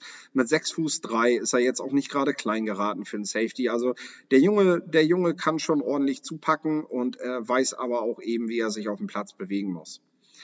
Ich finde, dass er ein außergewöhnlich sicherer und gleichzeitig harter Tackler ist. Äh, vielleicht fehlt es noch etwas an der Kontinuität in seiner Playmaking Ability, weil er einfach noch keine definierte Rolle hat. Also er wird von Woche zu Woche so viel auf dem Feld hin und her bewegt. Ich glaube, dass er immer halt ein paar Minuten braucht, um sich erstmal in seiner neuen Rolle zurechtzufinden. Das wird sicherlich in der NFL, wenn er sich erstmal festgespielt hat, ihm wesentlich leichter fallen. Es gibt für mich keinen Zweifel daran, dass er künftig bei den Profis als echter Playmaker auftreten kann. Er gehört zu den besten Defensive Backs dieser Draftklasse, ist definitiv ein Name, der, den man für die erste Runde auf der Rechnung haben muss. Vielleicht wird er dort nicht gedraftet, das kann man zu diesem Zeitpunkt einfach noch nicht sagen, denn es gibt einfach noch andere, ja, Parameter, die dort jetzt demnächst mit einfließen. Ähm, wir werden nach der Regular Season noch äh, den Senior Bowl haben, wo die Spieler auf Herz und Nieren getestet werden. Dann natürlich den NFL Combine, den viele kennen. Und im Anschluss daran Pro Days, Interviews, quasi Bewerbungsgespräche. All das wird noch eine Rolle spielen, um diese Spieler letztendlich zu bewerten. Und dann wird sich auch erst die Spreu vom Weizen trennen. Und wir wissen, ob Antonio Johnson ernstzunehmendes Erstrundentalent ist. Bis dahin können wir uns auf einen großartigen Test gegen Florida freuen für ihn und die gesamte Defense, da wird Florida auf jeden Fall sie testen und wirklich dafür sorgen, dass man eventuell ja die Möglichkeit in einem Bowl Game zu spielen dadurch verliert. Also es wird auf jeden Fall heiß hergehen in diesem Spiel. Es ist eine gute Auswahl von Pro7 Max diese Woche. Und äh, ja, mir bleibt noch zu sagen, dass ich mich freue, wenn wir uns nächste Woche wieder hören zu einem neuen College Update. Live von Ihrem Toyota-Partner mit diesem Leasing-Auftakt. Der neue Toyota Jahreshybrid. Ab 179 Euro im Monat. Ohne Anzahlung. Seine Sicherheitsassistenten laufen mit. Und ja, ab ins Netz mit voller Konnektivität. Auch am Start die Toyota Team Deutschland Sondermodelle. Ohne Anzahlung geht's in die nächste Runde. Jetzt los zu Ihrem Toyota-Partner.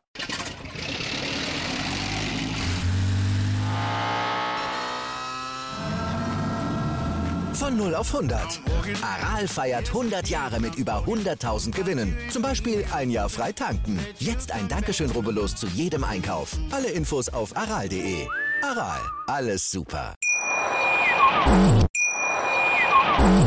Wieder live von Ihrem Toyota-Partner mit diesem Leasing-Auftakt. Der neue Toyota Jahreshybrid. Ab 179 Euro im Monat. Ohne Anzahlung. Seine Sicherheitsassistenten laufen mit. Und ja, ab ins Netz mit voller Konnektivität. Auch am Start die Toyota Team Deutschland Sondermodelle. Ohne Anzahlung geht's in die nächste Runde. Jetzt los sprinten zu Ihrem Toyota-Partner. Wie viele Kaffees waren es heute schon? Kaffee spielt im Leben vieler eine sehr große Rolle. Und das nicht nur zu Hause oder im Café, sondern auch am Arbeitsplatz. Dafür gibt es Lavazza Professional. Kaffee am Arbeitsplatz, der genauso lecker schmeckt wie in eurem Lieblingscafé. Die perfekte Kaffeelösung für jede Art von Unternehmen. Klein, mittel, groß. Ihr habt auf jeden Fall einen Kaffee, der schmeckt. Die richtige Motivation für eure Arbeitstage. Alle Infos zu Lavazza Professional findet ihr auf lavazzapro.de mit allen Kaffeelösungen für euer Büro.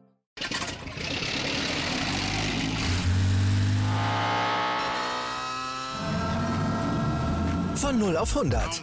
Aral feiert 100 Jahre mit über 100.000 Gewinnen. Zum Beispiel ein Jahr frei tanken. Jetzt ein Dankeschön, rubbellos zu jedem Einkauf. Alle Infos auf aral.de. Aral, alles super.